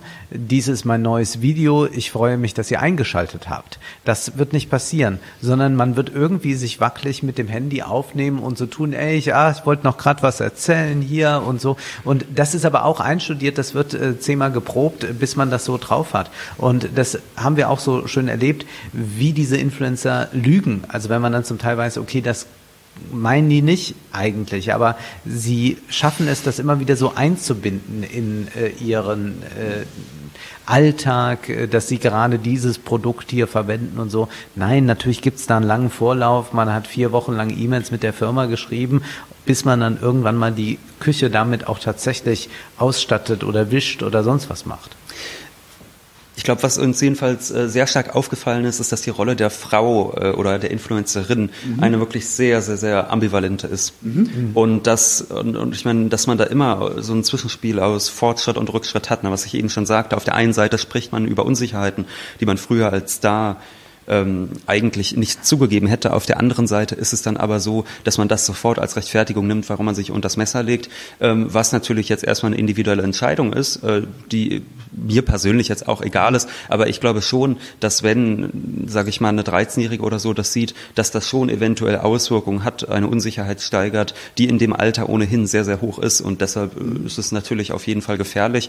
Und in diesem Wechselspiel zwischen äh, progressiv und reaktionär äh, bewegt sich dann das Ganze. Also ein vielleicht lustigeres Beispiel ist äh, auch, äh, da, da gab es kürzlich so eine etwas größer angelegte Kampagne. Ich glaube, es war Gillette, ich bin nicht mehr ganz sicher. Die haben dann immer so Damenrasierer ähm, beworben. Und äh, das waren dann immer Influencerinnen, die gesagt haben, ähm, ihr müsst euch nicht rasieren, das ist jedermanns freie Entscheidung, aber ich tue das wahnsinnig gerne, freiwillig und deshalb hier Gillette. So, also quasi, da wird sofort ähm, die, progressive Idee mit, aber ich äh, unterwerfe mich trotzdem einfach wahnsinnig gerne diesem äh, althergebrachten Schönheitsideal verbunden und dann dafür geworben. Mhm. Ja. Ich würde jetzt gerne noch mal ganz kurz, äh, weil wir, wir sind ja gerade schon bei, bei, bei, diesem, bei diesem Schein, der aufgebaut mhm. wird. Ähm, eine, der, eine der besten oder der größten Kniffe der modernen Influencer ist für mich, ist auch gerade, weil du hast vorhin auch am Anfang unseres Interviews das äh, Burj Al-Arab mhm. erwähnt, es ist dieser, dieser scheinbare Klassenaufstieg. Mhm. Mit möglichst wenig Inhalten wird die sozioökonomische Dimension einfach aufgehoben. Mhm. Jetzt ist natürlich die Frage, ich jetzt, jetzt spiele jetzt den Ball ein bisschen wieder zurück zu uns als linke Podcaster. Wie können wir in diesem wahnsinnig gewordenen Umfeld, in dem dieser Schein so wichtig ist, eigentlich überhaupt bestehen als ernstzunehmende linke Agitatoren oder Propagandisten? Und wie können wir bei dieser, in dieser Masse, wir hatten ja. vorhin das mit der einen Prozent, wie können wir in dieser Masse so etwas wie Klassenbewusstsein oder zumindest, verwende ich den Ausdruck trotzdem, kapitalismuskritische hm. Haltungen einbringen? Erstmal mit Humor. Also vielleicht, dass man sich tatsächlich traut, äh, irgendwie lustig zu sein, dass man sich fragt, was möchten die Menschen gerne sehen? Schafft man es vielleicht, eine Form zu verbinden, die professionell ist? Und das, was wir hier gerade machen, ist dann wirklich so professionell, wie es nur irgend geht, ja, weil die Menschen einfach diese Professionalität wollen. Also ein Podcast, äh, der die, ganze Zeit äh, so, also der irgendwie klingt, als wäre mit einer Blechdose aufgenommen, will halt niemand länger als zehn Minuten auf Kopfhörern eigentlich hören. So, das heißt Professionalität in der Form, vielleicht auch mit Esprit Esprit und Witz verbinden mit starken Inhalten. Und dann muss einem natürlich trotzdem klar sein, dass es ein harter, beschwerlicher Weg ist, der viele Jahre dauert und dass man niemals ein Klickwunder wird. Also wenn wir jetzt mal eine Folge zu Frank Thelen machen, ja, dann hat die wirklich mal 50, 60.000 Klicks oder so auf YouTube oder vielleicht auch mehr mittlerweile. Aber wir wissen eben auch, äh, dass Leute mit dem größten Unfug hundertmal so viele Klicks bekommen. Was, was ist unser erfolgreichstes Video, ich glaube, der, der runde Tisch Palästina, oder? Ja. Wie viel hat der? Ja. Long way to go. Ja, ja, long way to go. Ähm, tatsächlich die letzte Frage für heute. Und ich würde gerne noch mal schauen, sind noch gute Fragen ähm, im Publikumschat oder sowas? Cool. Dann äh, die letzte Frage von mir heute ist, äh, und zwar spielt es ein bisschen auf eine Situation an. Ich habe das äh, vorhin schon bei uns im Vorgespräch ein bisschen erwähnt. Äh, ich kannte Wolfgang jetzt in dem Fall schon aus die Filmanalyse seit, pss, du, als, als du den Schutzengel zertrümmert hast. Und, das ist schon lange her. Genau. Ja. Und ähm, habe dann irgendwann auch mitbekommen, dass halt Wohlstand für alle. Und habe dann angefangen, euch beide zu gucken. Und hab, wir hatten eine Folge abgedreht, da habe ich kackendreist Wolfgang angeschrieben, gesagt, großer Fan, wollen wir mal quatschen? Und Wolfgang hat unglaublicherweise sofort Ja gesagt und wir haben uns äh, mit Nadim zusammen um irgendwie zehn auf Nacht getroffen, getroffen mit Bier und ich glaube, du hast einen Weißwein getrunken damals und ähm, haben einfach gequatscht und er hat uns unheimlich viele Tipps gegeben. Hm. Das ist für mich jetzt so gerade wirklich die Frage. Ähm, so, es gibt ein lockeres und freundliches Netzwerk an linken Podcasts, wo man sich gegenseitig ein bisschen hilft und kooperativ ist. Aber was mir noch ein bisschen fehlt, ganz persönlich an der Stelle, ist etwas Strukturelles dahinter. Weil hätte ich Wolfgang nicht angeschrieben, wäre das nicht passiert. Und niemand, ich hätte auch vielleicht, es ist, vielleicht wären andere Leute zu, zu gehemmt, zu schüchtern oder was, aber wie können wir als, wir sind jetzt nicht super erfolgreich, aber wir sind zumindest mal, ich sage mal, aus dem Untergrund raus mit unserem Podcast. Wie können wir diese Netzwerke stärken? Wie können wir, die Amis nennen das BreadTube oder LeftTube, wie können wir diese Idee zusammen erarbeiten? Dass es ein, ein, ein lockeres, freundliches Netzwerk gibt, das nicht auf Konkurrenz basiert, sondern auf gegenseitige Hilfe. Mutual Aid kommt mein innerer Kropotkin-Fan natürlich hoch. Also wie können wir uns gegenseitig unterstützen, zu wachsen als ein, ein, ein informatives, modernes Netzwerk linker Informationen, linker Inhalte? Ja, das ist eine sehr schwierige Frage, die ich jetzt auch gar nicht so beantworten kann, denn Organisation bedeutet immer ähm, sehr viel Zeit aufzuwenden dafür. Und meine Erfahrung ist, dass äh, das sehr kompliziert ist. Also je mehr Leute dabei sind, das ist mhm. ja jetzt auch ein unglaublicher Glücksfall, dass wir jetzt so ganz reibungslos miteinander diese Shows produzieren können und wir nicht jetzt äh, permanent wieder neu ausdiskutieren müssen oder auch einfach solche Terminvereinbarungen, wann äh, zeichnen wir auf und wann kann wer äh, was tun. Das ist einfach etwas, was selten ist, dass das funktioniert. Also mit mhm. Leuten zusammenzuarbeiten ist in der Regel schwierig und deswegen bin ich ja auch dann sehr solistisch dann quasi unterwegs. Also ich bin jedenfalls der falsche Mann dafür, irgendetwas zu organisieren, weil ich ja selbst äh, im Prinzip mhm. wie so ein siebenjähriges Kind äh, bin, das ein bisschen geführt werden muss. Ne, mhm. Ole? Ja, ich bin immer schon beeindruckt, dass Wolfgang den Rechner anbekommt. Ja. Deshalb, ähm, ich würde jetzt auch eh nichts organisieren lassen, aber ich muss auch sagen, ich sehe nicht die Notwendigkeit zu einer zentralen Instanz quasi irgendwie, die das macht, sondern ich glaube Nein, eher, dass ähm, nie, nur weil du Organisation wirklich sagst. Also ich glaube, Organisation dass, im abstrakten Sinne, so, so wie hm. können wir, dass, dass, dass es einen Anlaufpunkt gibt oder oder zumindest mal ähm, nicht zentral, aber dass, dass, man, dass man sich gegenseitig ein bisschen hilft. Aber ich glaube, dass gerade die sich gegenseitig die Bälle zuspielen und vor allem eben auch beieinander zu Besuch sein, mhm. dass ja gerade das wichtig ist. Also wenn wir mhm. hier sind, dann bringt das ja auch ganz klar neue Zuschauer zu diesem Projekt, genauso ja, wie zum Beispiel, als wir äh, Maurice eingeladen hatten. Mhm. Da, Maurice Hüfken? Maurice Hüfken, genau.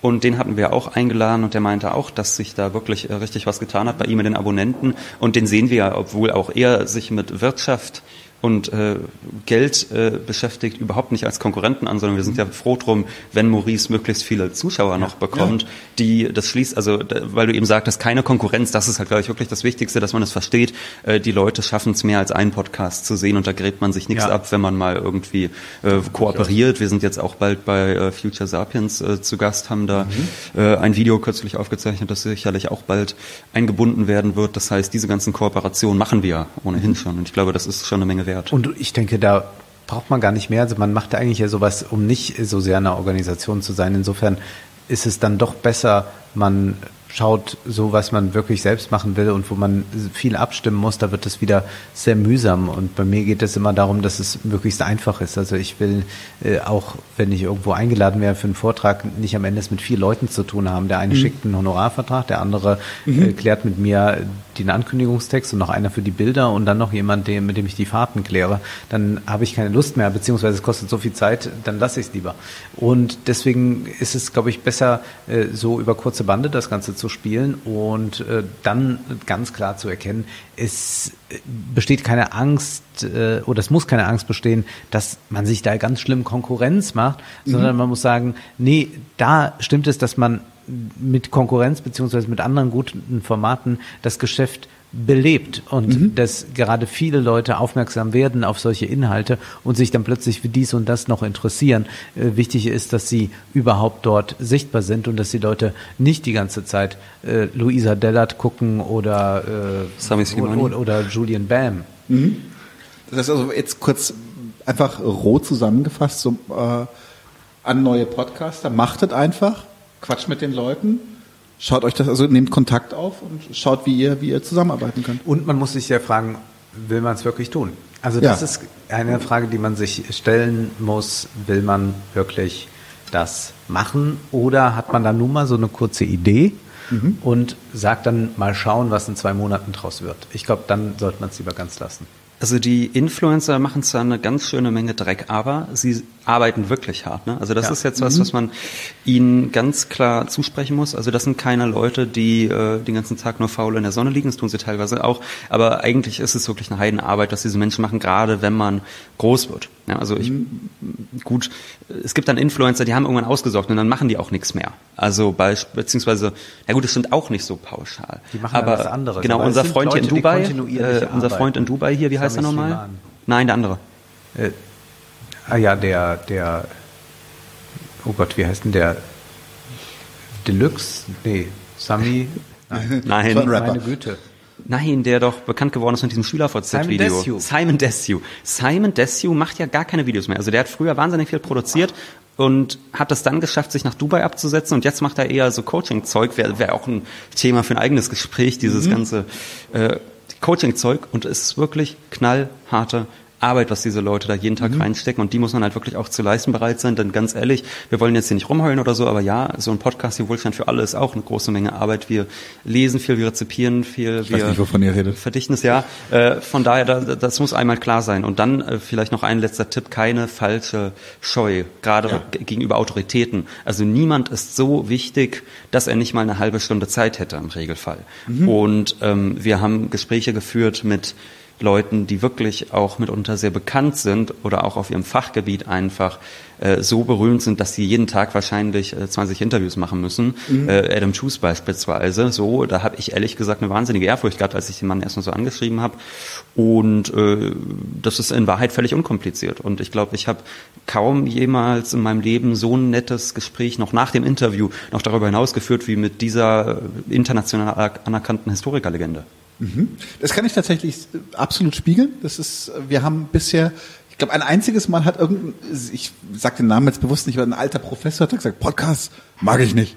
So, der, hat, der wollte dann kein Interview geben. Aber bisher ist, selbst wenn sie dann keine Zeit hatten oder sowas, also es ist, ist, ist, uns ist nie unhöflich begegnet worden. Es war immer, immer kollegial und die Leute haben sich über den Kontakt erstmal gefreut. Also auch größere Namen. Ja. Ähm, insofern, ja, das stimmt. Das stimmt. Einfach mutig sein, anschreiben. Ja. Ich würde jetzt tatsächlich noch ein paar Fragen aus dem Publikum entgegennehmen und dann würde ich auch bald Schluss machen. Es sind schon anderthalb Stunden. Eine interessante Frage haben wir vielleicht, weil die auch, glaube ich, ganz gut zu dem Thema passt.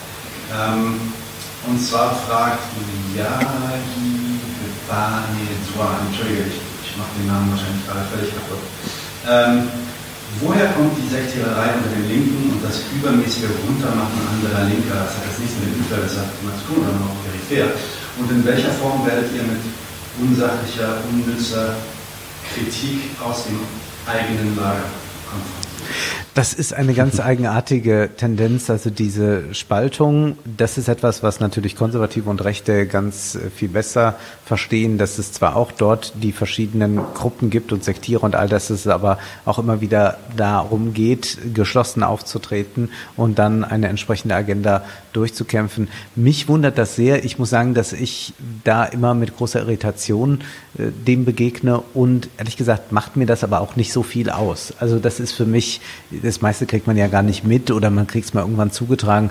Aber ich mache jetzt seit zehn Jahren YouTube und habe, glaube ich, alles schon an den Kopf geworfen bekommen. Mir ist es einfach egal. Ja, es ist manchmal ja auch so ein ganz bisschen lustig. Und äh, also für uns, ich meine, also jetzt Erklärungen, warum das so ist, gut, da könnten wir jetzt eine Stunde lang drüber Ich glaube auch. nachdenken. Ich meine, es gibt, Da ich meine, da, da gibt's sorry, ja alles, da, ja, da brauchen wir jetzt wirklich mal so eine Kirchen für. Nein, aber es gibt ja einerseits dann wirklich theoretische äh, Verwerfungen eigentlich schon, ne, dass man irgendwie sagt, äh, hier ist die Marx-Lektüre anders als dort und deshalb muss man sich die Köpfe einschlagen.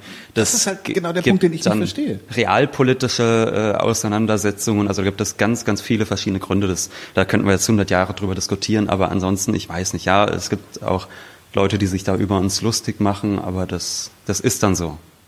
Ich persönlich würde nämlich tatsächlich auch in die Richtung gehen und würde sagen, es, natürlich gibt es auch Sachen, die sich ein bisschen widersprechen. Es gibt dann Bereiche der anarchistischen Theorie, die sind inkompatibel mit äh, Marxismus und spätestens mit Marxismus, Leninismus und sowas. Das ist alles schön und gut, aber es ist doch eigentlich die Pluralität, die dann auch zum Beispiel die eigenen Gedanken lebendig machen lässt. Und äh, das, das, das Undemagogische, das, das auch das, wie soll ich sagen, pragmatisch macht. Ich finde es ich find's auch äh, tatsächlich sehr Okay, Spannend. Äh, letzte Frage, würde ich sagen. Okay. Ist eine aber ich glaube, ihr habt die bestimmt auch schon mal beantwortet. Auch nichts wirklich, was mit dem äh, Influencer-Buch zu tun muss. Der kapitalistische Staat im Rahmen einer Revolution ersetzt werden oder kann er durch Reformen ähm, einen Systemwechsel Also ich weiß ja, äh, dass das jetzt natürlich was, damit macht man sich nicht sonderlich beliebt, wenn man das sagt, aber ich frage mich ja immer, wie stellen sich Menschen, in, also jetzt in einem Land wie Deutschland, ja, wenn man sagt, jetzt mal nationale Revolution, wir gehen jetzt gar nicht auf die internationale Ebene, eigentlich eine Revolution vor? Also äh, Reichstagstürmen, glaube ich, sind wir uns jetzt einig, ist nicht so klug. Das machen vielleicht ein paar Covid-Idioten, weil die nicht wissen, dass es, wenn überhaupt klüger wäre, das Bundeskanzleramt zu stürzen. Aber ich meine, wir leben in einem Beamtenstaat. Also dieser Staat wird über Beamte zusammengehalten. Und wenn hier eine Revolution stattfindet, irgend, irgendwas umgestürzt wird, dann gehen die halt einfach nicht zur Arbeit erstmal. Also das ist ja einfach de facto genau so. Und ich weiß halt wirklich nicht, äh, wie man sich das vorstellt, dass man jetzt so ein bisschen den Zarenpalast stürmt und auf einmal hat man die Kontrolle über das gesamte Land oder so. Äh. Wenn man sich das Buch durchliest von Branko Milanovic, Kapitalismus global, dann gibt es da ja diese interessante These, dass er sagt, der Sozialismus beziehungsweise Kommunismus in den Entwicklungsländern war entscheidend, um die feudalen feudalen Herrschaftsverhältnisse abzuschaffen und um dann eine Brücke zu bauen hin zum Kapitalismus, dann meistens in autoritärer Ausprägung. Die Frage ist also, haben wir dann nochmal Verhältnisse, in denen wir einen quasi feudalen Zustand haben, der dann wieder solche revolutionären Schritte ermöglicht oder zwingend werden lässt. Ich glaube, wir haben zwar zum Teil neofeudalistische Strukturen, äh, wir haben sehr große Kapitalkonzentrationen, all das, aber es ist doch nicht vergleichbar unbedingt mit, äh, zumindest im Westen, dem, was vorher in feudalistischer Gesellschaft der Fall war. Insofern glaube ich, würde sich daraus eher ableiten, dass dieser Kapitalismus äh, sich in einer Weise transformiert, dass äh, daraus etwas sehr anderes entstehen kann. Was das dann sein wird, das ist die äh, große Frage, die äh, sehr, sehr schwer zu beantworten ist. Ich glaube jedenfalls, dass es wahrscheinlich eher aus der Logik des Systems heraus sich bilden kann, als dass wir jetzt einfach so einen Schlussstrich haben und sagen, ja, ab sofort ist äh, kein privater Eigentum mehr oder dies und das. Äh, dafür ist, glaube ich, auch äh, das System ein zu intelligentes, das nicht mehr mit klaren Akteuren, die man stürzen kann, funktioniert. Insofern wäre jetzt meine Prognose, wenn es etwas anderes nach dem Kapitalismus gibt, wird es eher etwas sein, was einen fließenden Übergang äh, bedeutet, äh, mhm. wohin es dann führt. Es wird wahrscheinlich nicht so sein, dass es einen großen Umsturz gibt, wenngleich das auch beinhalten kann, dass es sehr vehemente Kämpfe geben könnte, mhm. auch äh, Kämpfe, die mit einer gewissen Gewalt dann auch ausgetragen werden. Das ist nicht äh, von der Hand zu weisen und das äh, können wir auch, glaube ich, ganz gut sehen in Ländern, die plötzlich äh, sehr stark autoritär regiert werden, äh, wo wir dann denken, wie weit ist das jetzt noch ein ähm, Kapitalismus oder ist das schon wieder ein ganz neues System, auch mit Clanstrukturen und so. Das kann sich natürlich auch in andere Richtungen entwickeln, aber ich würde sagen, es geht eher so aus dem System heraus, als dass es einen Umbruch tatsächlich dann gibt. Mhm. Vielleicht ohne den Spott von eben nochmal. Ich glaube, es gibt äh, einfach eine Tendenz zur Abstraktion und auch oftmals zur falschen Abstraktion bei der Linken und dass man dann so ein Bild von Kapitalismus hat, das eigentlich, wo man es nicht mehr mit einem weltweit verzweigten Wirtschaftssystem von Milliarden Menschen zu tun hat, sondern dass man sich darunter eigentlich so eigentlich nur noch so einen Block vorstellt, so einen Begriff Kapitalismus, den wir alle nur mit vereinten Kräften umstürzen müssen und dann hast du eigentlich diesen Bruch, den Wolfgang eben hatte und dann ist da auf einmal ein neues Gesellschaftssystem und so funktioniert das eben leider nicht. Das konnte man ja wunderbar auch sehen, als das Kapitol äh, gestürmt worden ist in den USA. Da ja, die sind da reingegangen, da hat ja auch keiner was gemacht. Die sind da kurz reingegangen, die haben ein bisschen ihren Spaß gehabt und es ist nichts passiert. Was soll denn dadurch auch passieren? Ja? Natürlich nicht, nein. Ja. So, das ist einfach äh, das, weshalb ich glaube, dass da manchmal so eine, ja, eine, eine sehr schlechte Abstraktion von Kapitalismus ist, die man sich so als einen holistischen Block, als einen Monolithen vorstellt, den man umzustürzen braucht. Und so ist es nicht. Und ich glaube schon, dass, ähm, dass es, wie Wolfgang eben sagte, ist, dass es eine Tendenz gibt, dass es da vielleicht äh, ein, ja, viele kleine Umbrüche gibt, die dann eine neue Gesellschaftsformation führen. Die lässt sich in meinen Augen auch noch gar nicht irgendwie soll ich sagen, vorab zu, zu detailliert ausbauen, weil wir noch gar nicht ja. wissen, wie der Weg dahin genau aussehen wird. Ja, und Gesellschaft am Reißbrett entwerfen bei vielen ja. Millionen Menschen. Das geht immer daneben. Ja. Das geht immer daneben. Nee, ich bin auch der Meinung, dass zum Beispiel es gibt verschiedene Ideen, verschiedene Strategien, verschiedene Utopien, die können inspirieren. Hm. Aber was ich mir ganz, ganz dringend wünsche von der modernen Linken ist Pragmatismus. So ein, ein Fuß vor hm. den anderen setzen und schauen, okay, was passiert hier gerade? Muss ich adaptieren? Muss ich die Taktik verändern? Hm. Ich würde sagen, Wechselspiel zwischen Utopie und Pragmatismus. Ja, ja. So, so würde ich es vielleicht nennen. Ja, das gefällt mir gut. Da bin ich dabei. Sehr schön. Haben wir noch eine Frage oder machen wir Schluss für heute? Machen wir Schluss für heute. Dann enden wir mit diesen sehr, sehr schönen Gedanken. Ich bedanke mich nochmal ganz, ganz herzlich bei euch beiden dafür, dass ihr bei uns zu Gast wart. Das war ein sehr, sehr schönes Gespräch. Ich hoffe, wir sehen uns wieder. Unbedingt. Vielen Dank. Leute, wir brauchen eure Hilfe. Und zwar als allererstes, folgt uns bitte überall, wo ihr uns folgen könnt. Wir sind auf YouTube, auf Facebook, auf Twitter. Wir sind jetzt mittlerweile auch auf Twitch. Gebt uns Instagram. Dort äh, Instagram sowieso, genau, gebt uns dort einen Follow, äh, like dieses Video bitte, überhaupt jedes Video, das ihr euch anschaut, bitte liken, warum nicht, ist doch einfach nur ein Klick da, damit helft ihr uns ungemein. Wenn ihr uns abonniert auf YouTube, klickt auch die Glocke, dann werdet ihr immer informiert, wenn wir live gehen, dann könnt ihr dazukommen.